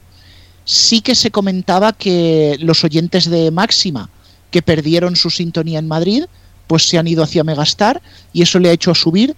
Es una subida remarcable no solo por, por el tema de Madrid, sino por el hecho de que en Sevilla se sigue sin escuchar bien y que han perdido Málaga. O sea, mm, yo creo que hay que dar un aplauso a Megastar, que incluso creo que Megastar también crece a costa de Hit FM, una Hit FM que está más abandonada que la propia Megastar, que ya es decir, pero me voy a parar sobre todo, además de felicitar a Megastar, en el dato de máxima. Sabíamos que iba a pegar el bajonazo, sabíamos que aquí ya el maximicidio se iba a ver. Prácticamente su audiencia se ha reducido a la mitad, pero yo esperaba un dato incluso mucho peor. Yo esperaba algo en el arco 50.000, 80.000. Y es flipante, es flipante que una emisora que ha servido para dar postes a ser más, que es un fracaso, dar postes a ser Cataluña, que es un fracaso, le has quitado casi todo y todavía te aguanta 132.000. Probablemente en el próximo EGM la vamos a ver bajar un poco más porque ha habido cambios de frecuencia y algún retoque por ahí, pero no sé. ¿Y no a te lo parece mejor increíble que, que no hayan conseguido porque con este nuevo mundo de las nuevas tecnologías quizá hubiéramos esperado un éxito a la hora de poner en marcha la mayor comunidad dance.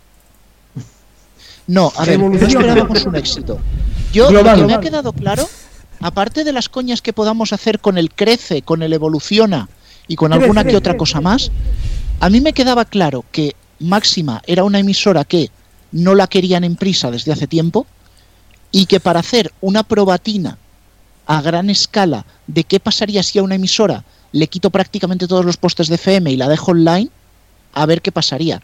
Yo creo que ellos ya tenían admitido que este resultado iba a ser malo. Es más, yo creo que pensarían que incluso va a ser peor. Me gustaría, porque ese es otro dato que todavía no tenemos, de esos 132.000, ¿cuántos son por Internet? Porque, Cuervo, creo que tú hiciste la cuenta y si se le quitaban los postes que Máxima había perdido, se quedaba la audiencia en 80.000, 100.000. 100.000, era lo que yo decía, 100.000 y ha sacado bastante más, por eso el dato de máxima, aun con todo, es que ya está bueno. Porque claro, decíamos 100.000 oyentes y los oyentes de internet creo que eran 22.000, ¿no, Pac? 22.000 en, la, en una oleada anterior. 28.000 era la otra vez, me parece. Pero incluso, a lo mejor, hasta os puedo preguntar el dato. Si me dais unos minutos. Bueno, incluso. Pues los damos, pa, problema. Incluso os digo una cosa, para datos malos también en emisoras de electrónica habría que mencionar el de Flash, que ha hecho 166.000. ¿eh? 100 Ese es Flash. otro dato que no tenemos en la plantilla, pero que os decimos ahora. Flash eh, ha bajado de 200.000, hacía siglos que no bajaba de 200.000 y si miramos la tendencia de 2000, me parece que es 2012 o 2013, hasta ahora eh, fue eh, alcanzada por Flashback hace unos cuantos años y ahora Flashback es la más importante de- del grupo y Flash está realmente en los peores momentos de su historia reciente, pero con gran diferencia. O sea, Flash está eh, en las últimas y se decía, se dijo hace un tiempo que a lo mejor iba a ser comprada por Roures para hacer una radio eh, convencional generalista. No sé si es que la están dejando caer a ver si la reconvierten, pero me parecería un poco raro que, que una marca como Flash la dejaran caer. Pero la cuestión es que ha caído excesivamente y lleva una tendencia como, como aquella de los 40 o como aquella de Europa FM que está bajando irremisiblemente, pues esto es exactamente igual. Eh, Flash FM está fatal. Pero es que Flash FM está fatal, no solo desde el punto de vista de los datos, como has analizado, es que desde el punto de vista musical es horrible poner esta emisora. Es una suerte de cadena 100 a lo cutre, si se puede ser más cutre que cadena 100, cadena 100 a lo cutre en catalán y con cierto toque dance. Yo cuando estuve la última vez en Barcelona la estuve escuchando un rato y la tuve que quitar porque eran canciones quemadas, canciones de hace muchísimo tiempo, canciones repetidas a cholón y todo sin un hilo claro de continuidad. Lo he dicho muchas veces en los EGMs, me va a tocar repetirlo. En una musical puedes tener locutores, puedes tener entretenimiento, puedes tener jingles, pero si la cagas en la música estás muerto. Totalmente, totalmente. No, realmente la cosa también Esto digamos así que es una tendencia también que se puede observar viendo cómo funciona el EGM. Al final la música electrónica, por un lado, que sí que es verdad que está teniendo un descenso progresivo en cuanto a la, en cuanto digamos así a la llegada por parte del público más generalista, o sea, no es lo que por ejemplo pasaba hace 10 años, que fue cuando Máxima FM y estas emisoras tuvieron su pico. También se refleja en el perfil por, por edad. Y es que si sumamos en este EGM la gente que escucha radio musical que tenga menos de 34 años representan levemente el 25%. O sea, estamos hablando de que de 14 a 34 años la radio musical solo la oye el 25% de la gente. ¿Qué es lo que ocurre? Que el posible público que tienen estas radios, porque la música electrónica básicamente la escuchan gente menores de 35 años, pues posiblemente se hayan ido a otras plataformas. Y aquí sí se nota la pirámide de población. Sí, porque además, eh, si miramos eh, el perfil de oyentes de Máxima FM de hace algunos años, hice una gráfica y se veía claramente cómo eran los menores de 35 años los que escuchaban Máxima FM. Sin embargo, ahora el grueso de, gente que escucha Máxima FM son de los que tienen más de 25 y menos de 45. Esos son el máximo público de, Máxima. Em, no entre la juventud. Misterio. O sea, que ha pasado, digamos, de una audiencia entre 15 a 30 de a 25, 35. Digamos que es como si fuera un nicho de música que ha ido eh, evolucionando con la gente que la escuchaba, como si hubiera pasado de moda, como si hubiera sido ese tipo de canciones, ese rock que se ha, que se ha ido con una generación. Eh, de manera que la siguiente generación no escucha ese tipo de música y no le gusta esa radio musical.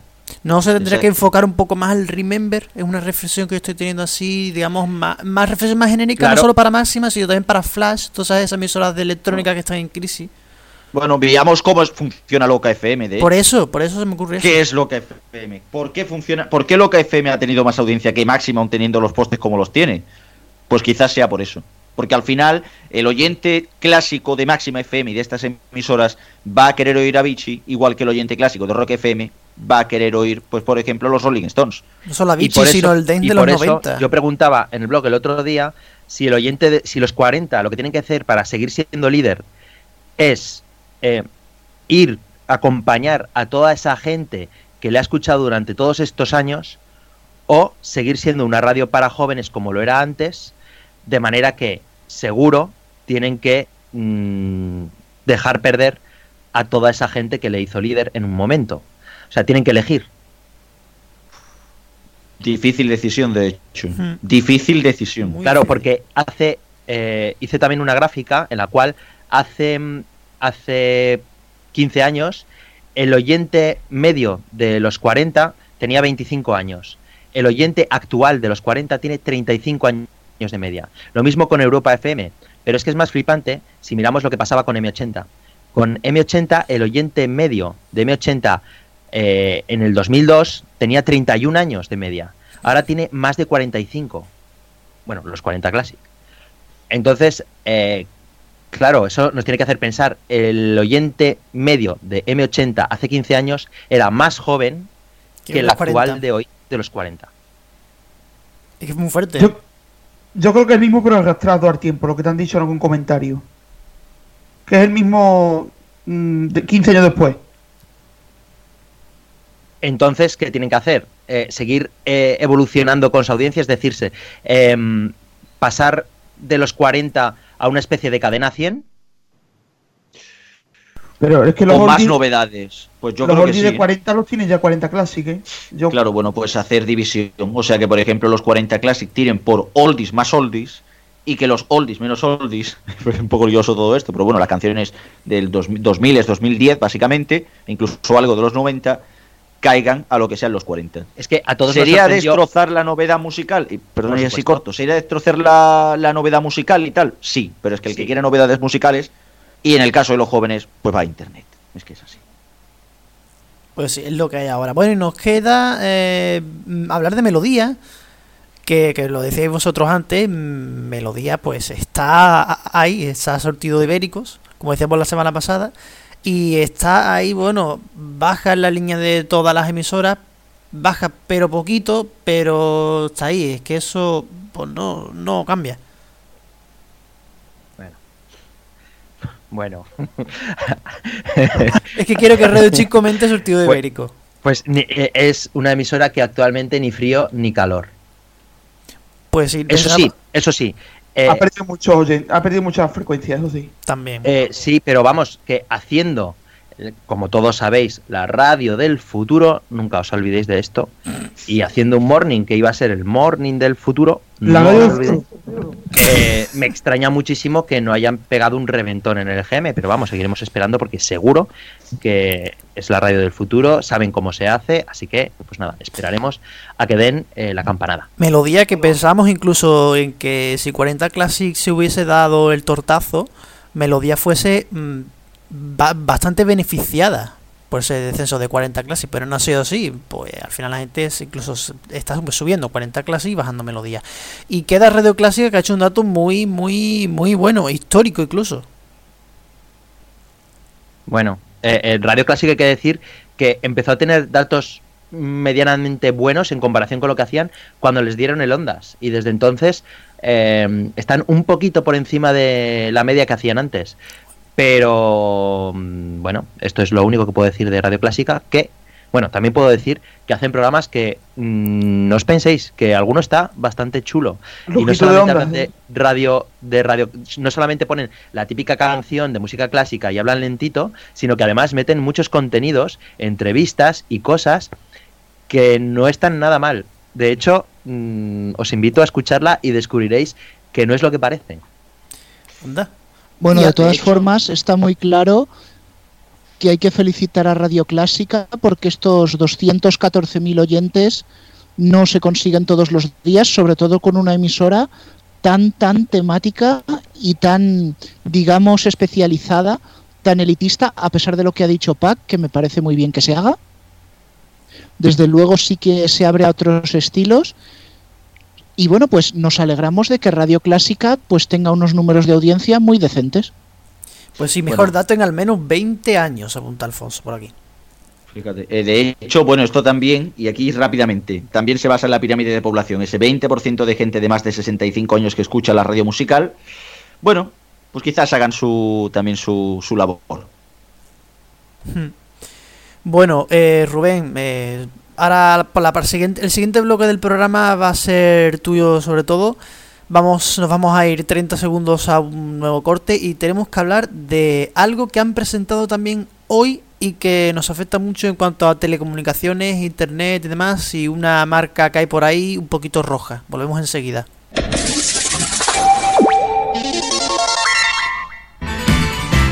Cada miércoles repasamos aquí, en RFC Radio, lo mejor de la historia de la música española.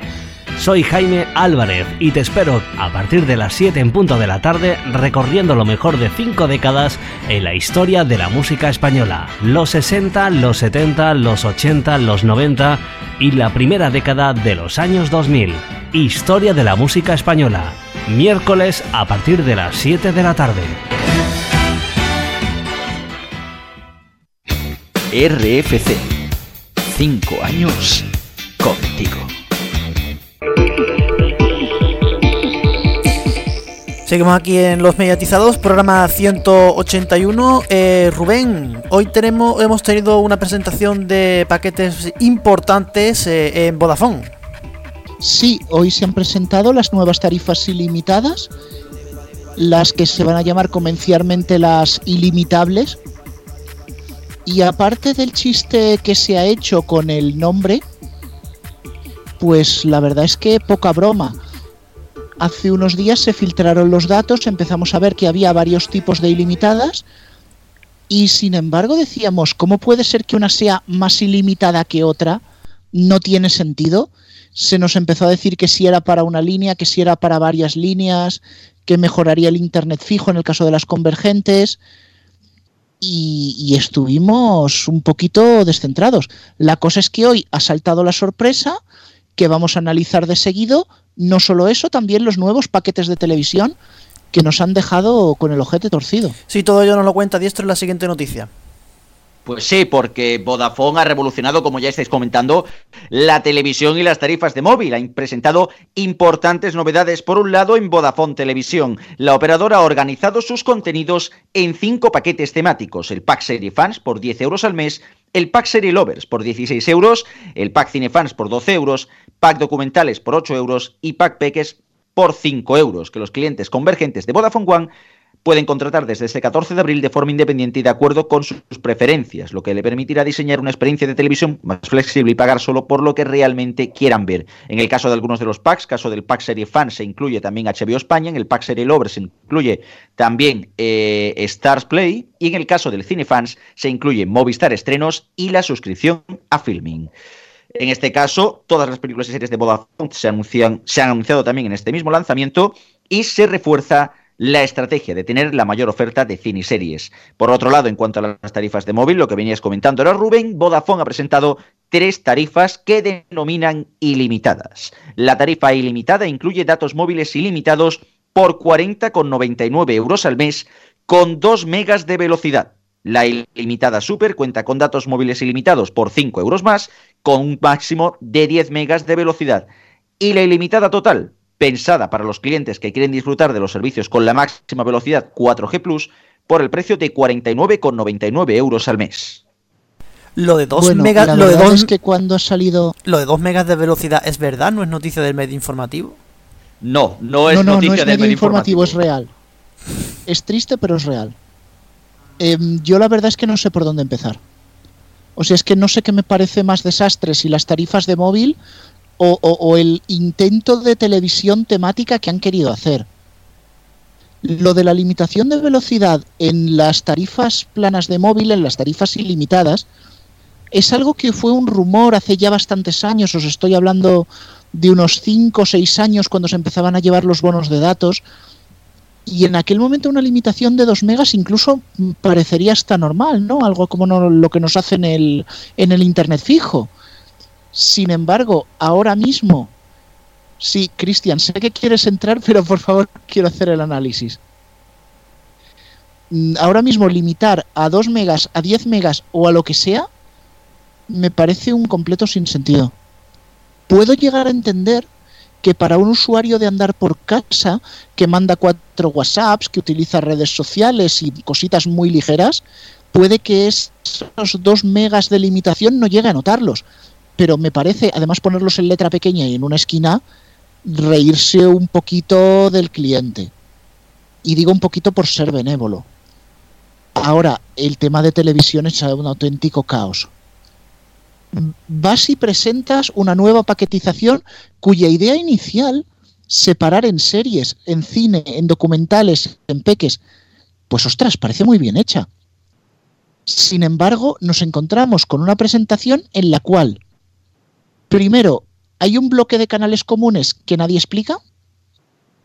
Luego nos encontramos con que hay canales que estaban en dos paquetes a la vez, canales que no estaban en paquete, canales que no han entrado en la paquetización. Que eso ya sí que es absurdo. Es decir, si el 15 de abril llega un nuevo abonado a una tienda Vodafone y dice quiero suscribirme y quiero ver, por ejemplo, Eurosport 2, le van a decir, oye, que es que no puedes contratarlo. Es que no está en ninguno de los packs y además hay canales que han estado dando vueltas. Por ejemplo, Sol Música durante un tiempo estuvo en el pack documentales, luego estuvo en comunes. Esto en las primeras horas tras la presentación. TCM, Somos, Sundance, según donde lo miras, están en el pack cine o están en los canales comunes. No sabemos qué va a pasar con los canales de música, no sabemos qué pasa con los canales de deporte minoritarios y lo que es aún peor, ni siquiera sabemos qué va a pasar con los canales de noticias o los autonómicos satelitales. ¿En serio Vodafone está pensando cobrar a alguien por ver Canal Sur Satélite y Aragón Televisión? Se ha dicho que se va a ofrecer nuevos paquetes para que todos los canales ahora que están en la oferta puedan entrar a algún tipo de bloque, pero sinceramente si no tienes esa paquetización, ¿qué presentas? ¿Has presentado cuarto y mitad de nueva oferta? Esto no tiene sentido, es que no tiene dónde agarrarlo. Y ya no me voy a meter ahora con los precios y la distribución de los paquetes porque veo que Cristian está afilando el cuchillo y quiere entrar. Crin, crin, crin, crin, crin. Es que, es que da, es que da para, para comentar. Porque claro, por un lado es lo que tú dices, o sea, al final la sensación que da es que Vodafone, visto todas las noticias que hemos ido dando estos últimos meses de que, bueno, tiene que hacer un ERE importante y todo esto, al final acaba viéndose como, uy, aquí hay que reaccionar de alguna manera, pero ni nosotros sabemos qué hacer. Y al final se acaba dando este caos y este mejunje de ideas que al final no llegan a ninguna parte. El ejemplo más claro, y esto lo he vivido yo en mis propias carnes, es preguntar por el roaming en Estados Unidos. Resulta que el roaming en Estados Unidos, que se acababa el 31 de marzo, ahora se amplía de forma ilimitada. Pero es que ni ellos mismos saben que ese roaming en Estados Unidos también lo dan a través de la tarifa de 25 euros 25 gigas. Lo han tenido que publicar 10 días después a través de su página web. O sea, un desastre organizativo increíble, que es el, algo que caracteriza desgraciadamente a Vodafone España. Si nos centramos en la televisión, que es lo que venimos aquí hablando, ahora mismo vemos todo lo que, como bien ha dicho Rubén, este lío de paquetes que al final no llevan a nada, donde están metiendo canales sin poner toda la oferta completa de los canales que caen en conjunto, al final es, bueno, y si yo quiero ver, por ejemplo, en Euros por 2, ¿dónde me tengo que apuntar? ¿Dónde no me tengo que apuntar? ¿Por qué no aparece aquí? ¿Por qué no aparece allí? O sea, al final deja, eh, deja de ser algo interesante para ser un desbarajuste del 15 por no tener ni idea ellos de a dónde tirar con las ofertas. Dicho esto, dicho esto, sí que ponerle un punto positivo. El paquete de cine, particularmente por 12 euros, lo considero bastante bien, ya teniendo en cuenta que Movistar Estrenos de forma solitaria en Movistar Plus cuesta 8 euros al mes el canal y que la suscripción de Filming es de 8 euros al mes. El paquete completo con varios canales más de cine son 12 euros al mes. O sea, se sale ganando, creo yo. Pero lo del resto de los paquetes, empezando por lo de los documentales, es de broma de mal gusto. Precisamente del paquete de documentales quería hablar yo. Estoy de acuerdo contigo en que es bastante caro para lo que ofrece, porque Discovery, Blaze, Crimen Investigación, no puedes perder, no es perder, perdón, no puedes mm, pedir 8 euros al mes por eso. Y además que es un paquete menguante porque los canales exclusivos 4K, Fanbox y demás, Insight, los han metido al paquete de documentales independientemente de cuál sea su temática real. Es decir, que tú vas a pagar 8 euros igual por menos canales si tienes el Tivo 4K. Es absurdo. Pero aquí sí que no estoy de acuerdo contigo en el paquete cine el paquete cine me parece una de las mayores estafas de esta paquetización, porque hasta ahora la opción cine costaba 10 euros al mes e incluía filming y Movistar estrenos. El resto de canales de cine prácticamente los veías porque Hollywood, por ejemplo, estaba en el esencial. Pero es que tú subes ese paquete de 10 a 12 metiéndole Canal Hollywood, que es un canal de básico en cualquier cambio de el canal Dark que hasta ahora se ofrecía de manera gratuita. Es que no tiene sentido. Y en, algunas capturas aparece también Sundance. Rubén. Rubén se nos pierde, se nos va, se nos va yendo poco a poco, creo. ¿Me escucháis ahora?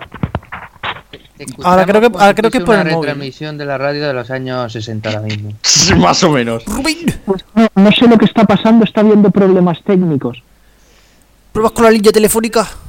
Sí, parece que va a retransmitir un España-Yugoslavia del año 82. Conectamos con la vuelta ciclista a España. Que no se diga que no lo tomamos con humor, por lo menos. Venga, Rubén. A ver ahora. ¿Nos pod- ¿Me podéis escuchar ahora? Ahora, sí. Disculpadme. Ahora bien, ya, venga. Vale, es que ahí está dando muchos problemas hoy el tema del micro, pero eh, decía, haciendo un resumen rápido, que el paquete de cine no me parece, no me parece en absoluto que merezca la pena. Antes valía 10 euros y era Filmin y Movistar estrenos. Sin embargo, ahora lo han subido a 12 solo por meterle Canal Hollywood, que es un canal que es de básico en cualquier cablera de pueblo, y Dark, que hasta ahora se estaba ofreciendo de manera gratuita, le meto esas dos chorradas y ya lo subo dos euros al mes. Y parece que merece la pena. Pues no, no la merece. Y en algunas capturas aparecen Sundance, TCM y Somos, que recuerdo están en el bloque de comunes del que nadie se quiere acordar. Sí, ahí creo ya que poco, poco más que objetar, desde luego. Lo que sí que habría que hablar, ya cambiando de tema, es sobre el tema de las tarifas de móviles, que daría, da para comentar, porque vamos, eso es lo que comentabais antes. El tema este de que solo se, de que se limite a 2 megas es una broma de mal gusto. Es una broma de mal gusto. Pagar 41 euros por una tarifa que no te va a permitir navegar a más de 2 megas, que es velocidad de hace 10 años de Internet, pues no sé, no sé a quién pretende, a, a, qué sector pretende coger Vodafone con esto. Porque realmente cuando la gente vaya descubriendo y se vaya circulando de que la tarifa de ilimitada no es tan ilimitada, pues la gente quizás se lo piense, se lo piense y bastante. No sé cómo lo verá Rubén, si está por ahí. Parece que no. Pues parece que no. Parece que, no lo tenemos. Parece que no estoy, tenemos. Estar estoy a pesar de la técnica. Sí, se está pues, viendo. Sí, ahora mismo estás otra vez en el España Yugoslavia, pero bueno. Sí, pero es que no os estoy estoy utilizando un micrófono supletorio porque el principal me está funcionando muy mal. No sé qué será, pero ahora en directo no me voy a parar. Retomando este tema, yo creo que lo que va a pasar es que se acabará corriendo la voz, como sucedió cuando Ono tomó malas decisiones, se correrá la voz que dices, ah, Vodafone ilimitado, uy, pero qué lento va esto, uy, pero no me va el Netflix, uy, el YouTube me da problemas, ¿por qué, por qué, por qué? Y en algún momento llamarán o irán a una tienda y se darán de bruces con la realidad. No sé si Vodafone ha valorado la torta que se pueden llevar si empieza a extenderse un mal nombre, cosa que ya lo pasó, le pasó a Ono con el peer-to-peer. Ahí lo dejo. Sí, el, el famoso capado, básicamente. Clásico, por cierto. Eh, bueno, sobre, sobre el tema de. Sobre este tema, sí que no tenemos desde luego mucho, mucho más que comentar. No sé si Rubén tiene algo más que añadirnos sobre eh, las novedades de Vodafone. Pues la verdad es que no. Lo que sí que estamos muy atentos en Neo. La nueva paquetización empieza el día 15 y esperemos que para entonces las cosas se hayan normalizado o mejorado un poquito. Pero bueno, yo creo que va siendo momento ya de traer la agenda deportiva que sabemos que hoy también está. Pues sí, pues sí agenda deportiva que no, que no tengo ni la sintonía preparada. Pero sí, voy a agenda. No, pasa nada, la hacemos sobre la marcha. Ya que hoy es todo en directo. Venga, bueno, pues sí, tenemos efectivamente, como habéis dicho, agenda deportiva. Vamos con la liga. En la Liga de Fútbol, en Primera División, el sábado juegan eh, el primero eh, y segundo. A las, 4 y media, a las 4 y cuarto de la tarde tenemos un Huesca Barcelona y a las 6 y media un Atlético de Madrid Celta. Los dos los televisa bien la Liga. Estar partidazo esta vez no elige ni al Madrid ni al Barcelona, sino que televisa el sábado a las 9 menos cuarto el Derby Sevilla-Betis. Y de una elección diferente a un horario distinto, ya que el Real Madrid jugará el lunes a las 9 de la noche en Leganés. Y... De segunda división destacamos el Sporting Granada el viernes a las 9 de la noche en Gol y el Osasuna Deportivo el sábado a las 6 de la tarde en Movistar Partidazo. Curiosamente, en la Liga Femenina tendremos también un Betis Sevilla el sábado a la 1 en Gol. En cuanto a fútbol internacional, este fin de semana podemos tener ya campeones en Francia y en Italia. Efectivamente, a comienzos de abril podemos tener ya dos campeones de liga. El sábado a las 3 de la tarde se juega el Spal Juventud. Si gana la Juve será campeona. Televisa, vamos y el domingo a las 9 de la noche se disputa el Lille PSG. Si gana el equipo de la capital francesa, será campeón. Retransmite en este caso Movistar Liga de Campeones. Pasamos ahora a la Premier League. El domingo a las 3 y media se juega el Crystal Palace Manchester City, televisado por Movistar de Campeones, y a las 5 y media por Vamos el Chelsea Liverpool. Por último en Alemania, el sábado a las 6 y media se juega el Borussia Dortmund Mainz en Movistar de Campeones 1 y el domingo a las 3 y media de la tarde Fortuna Bayern de Múnich en Vamos. Bueno, esto está empezando a ser habitual este año, que hay varios que coincidan las motos y la Fórmula 1. Hay fin de semana en que no hay nada y esta vez, por segunda vez esta temporada, tenemos motos y Fórmula 1 el mismo domingo. Sí, algo extraño porque se suelen poner de acuerdo para que no coincidan las carreras, pero hay que decir que coinciden en continentes distintos y por tanto en horarios distintos. Tendremos que madrugar para ver la Fórmula 1. Se corre el Gran Premio de China y la carrera será a las 8 y 10 de la mañana. Televisará Movistar Fórmula 1. Por otro lado, el Mundial de Motociclismo viaja a Estados Unidos, donde se corre el Gran Premio de las Américas. La carrera de Moto 3 será a las 6 de la tarde, la de Moto 2 a las 7 y 20 y la de Moto GP a las 9 de la noche. En este caso retransmite DAZN. Y sin tiempo de descanso tras jugarse la fase regular de la Euroliga, comienzan los cuartos de final. Cuartos de final que se disputan al mejor de 5 partidos. Esta semana ya se ha jugado el primero de ellos. Y en cuanto a los segundos partidos, tenemos el CSK de Moscú Basconia este jueves a las 7 de la tarde, el Anadolu Efes Barcelona el viernes a las 7 y cuarto y el Real Madrid Panathinaikos el mismo viernes a las 9 y cuarto de la noche.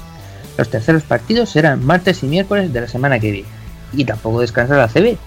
El sábado a las 6 de la tarde se juega el Zaragoza Barça Barça y el domingo a las 12 y media el Real Madrid Obradoiro.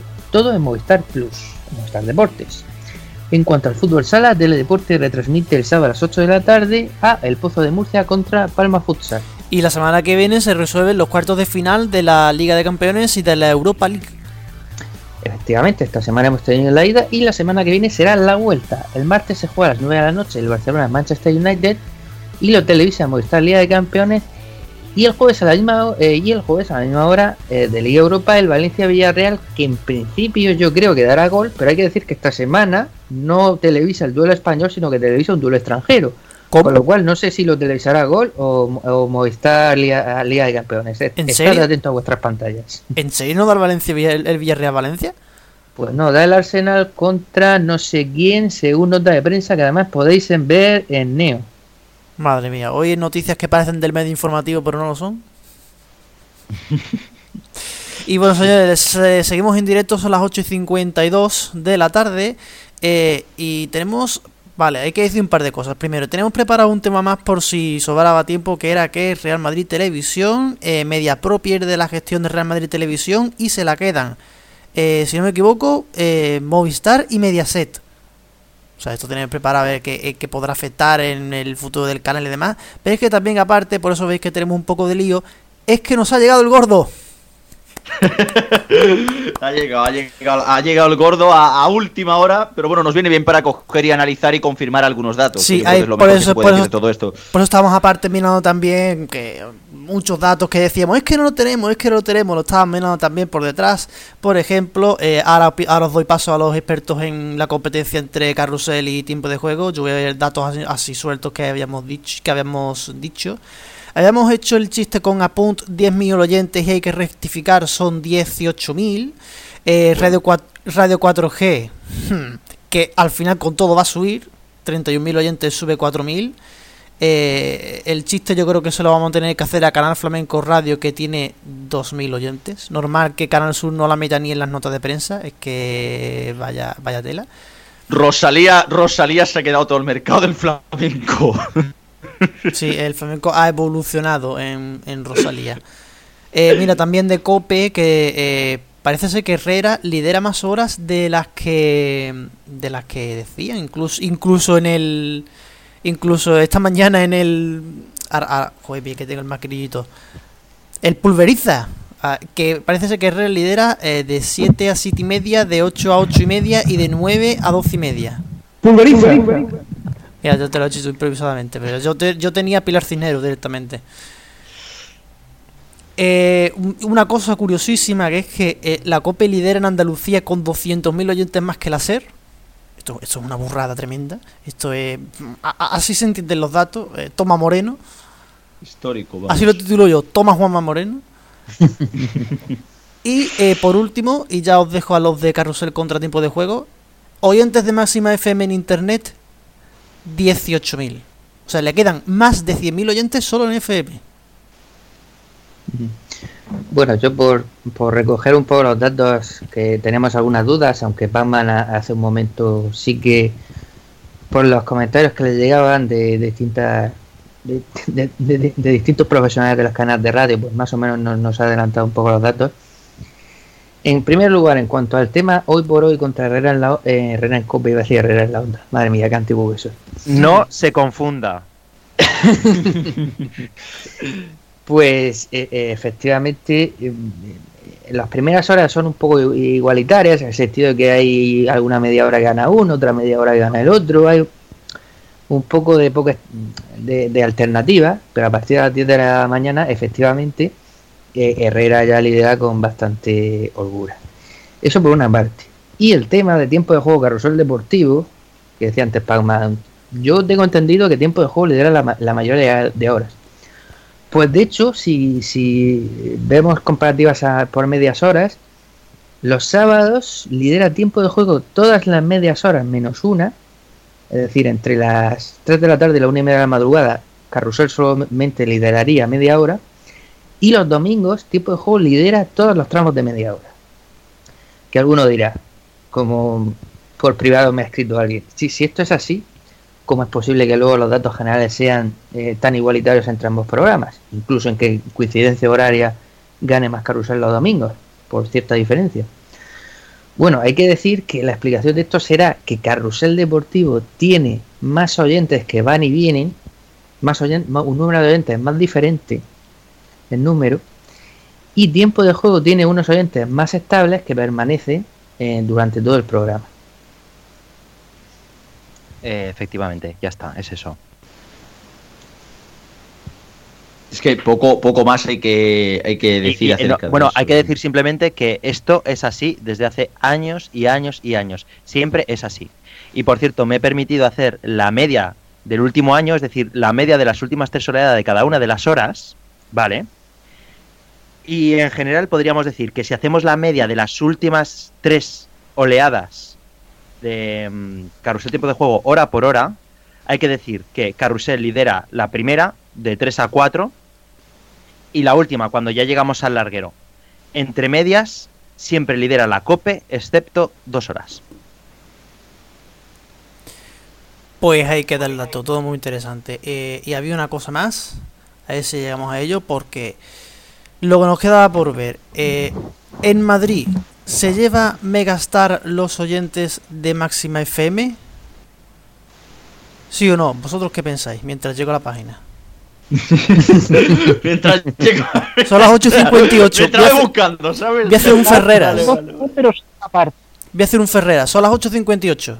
Que estamos en directo. Yo creo que no se lo lleva. Pues ni idea.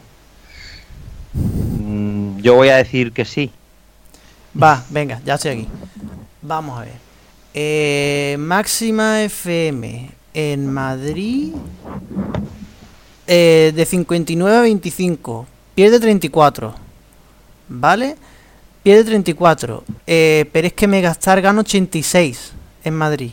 O sea, ¿esto qué, qué dato es este? O sea, gana 83 en toda España. En Madrid gana 86. O sea, en el resto pierde. Sí.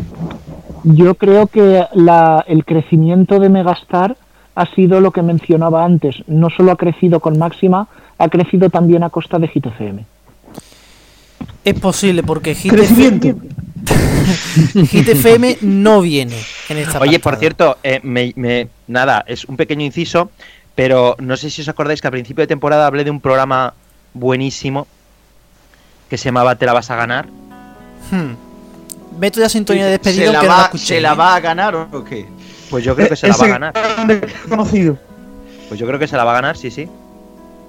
Se la va a ganar, pero bien, ya estamos con Pero sintonía bien, de despedida sí. porque ya nos queda, nos queda poco para, para cerrar, ya vamos a ir cerrando, conclusiones finales de este EGM, alborotado en este tramo final, buscando los datos ahí a última hora, es lo que tiene que, que nos lleguen las cosas así de tarde. Bueno, de uno en uno. Eh, Rubén, el último que ha llegado es el que está teniendo problemas con el micro. ¿Cómo vas? Mal. Malamente. Tra, tra. Tra, tra. Muy mal, muy mal, Totalmente. muy mal. Bueno, Rubén, nos escuchamos mejor eh, el- el- después de Semana Santa. Madre mía. ¡Que vuelve! ¡Rubén! Lo escuchamos de fondo pelearse con el micrófono. Es que da- está dando fallo últimamente. ¡Atención! ¡Nicole de Sarabia! ¡Rubén!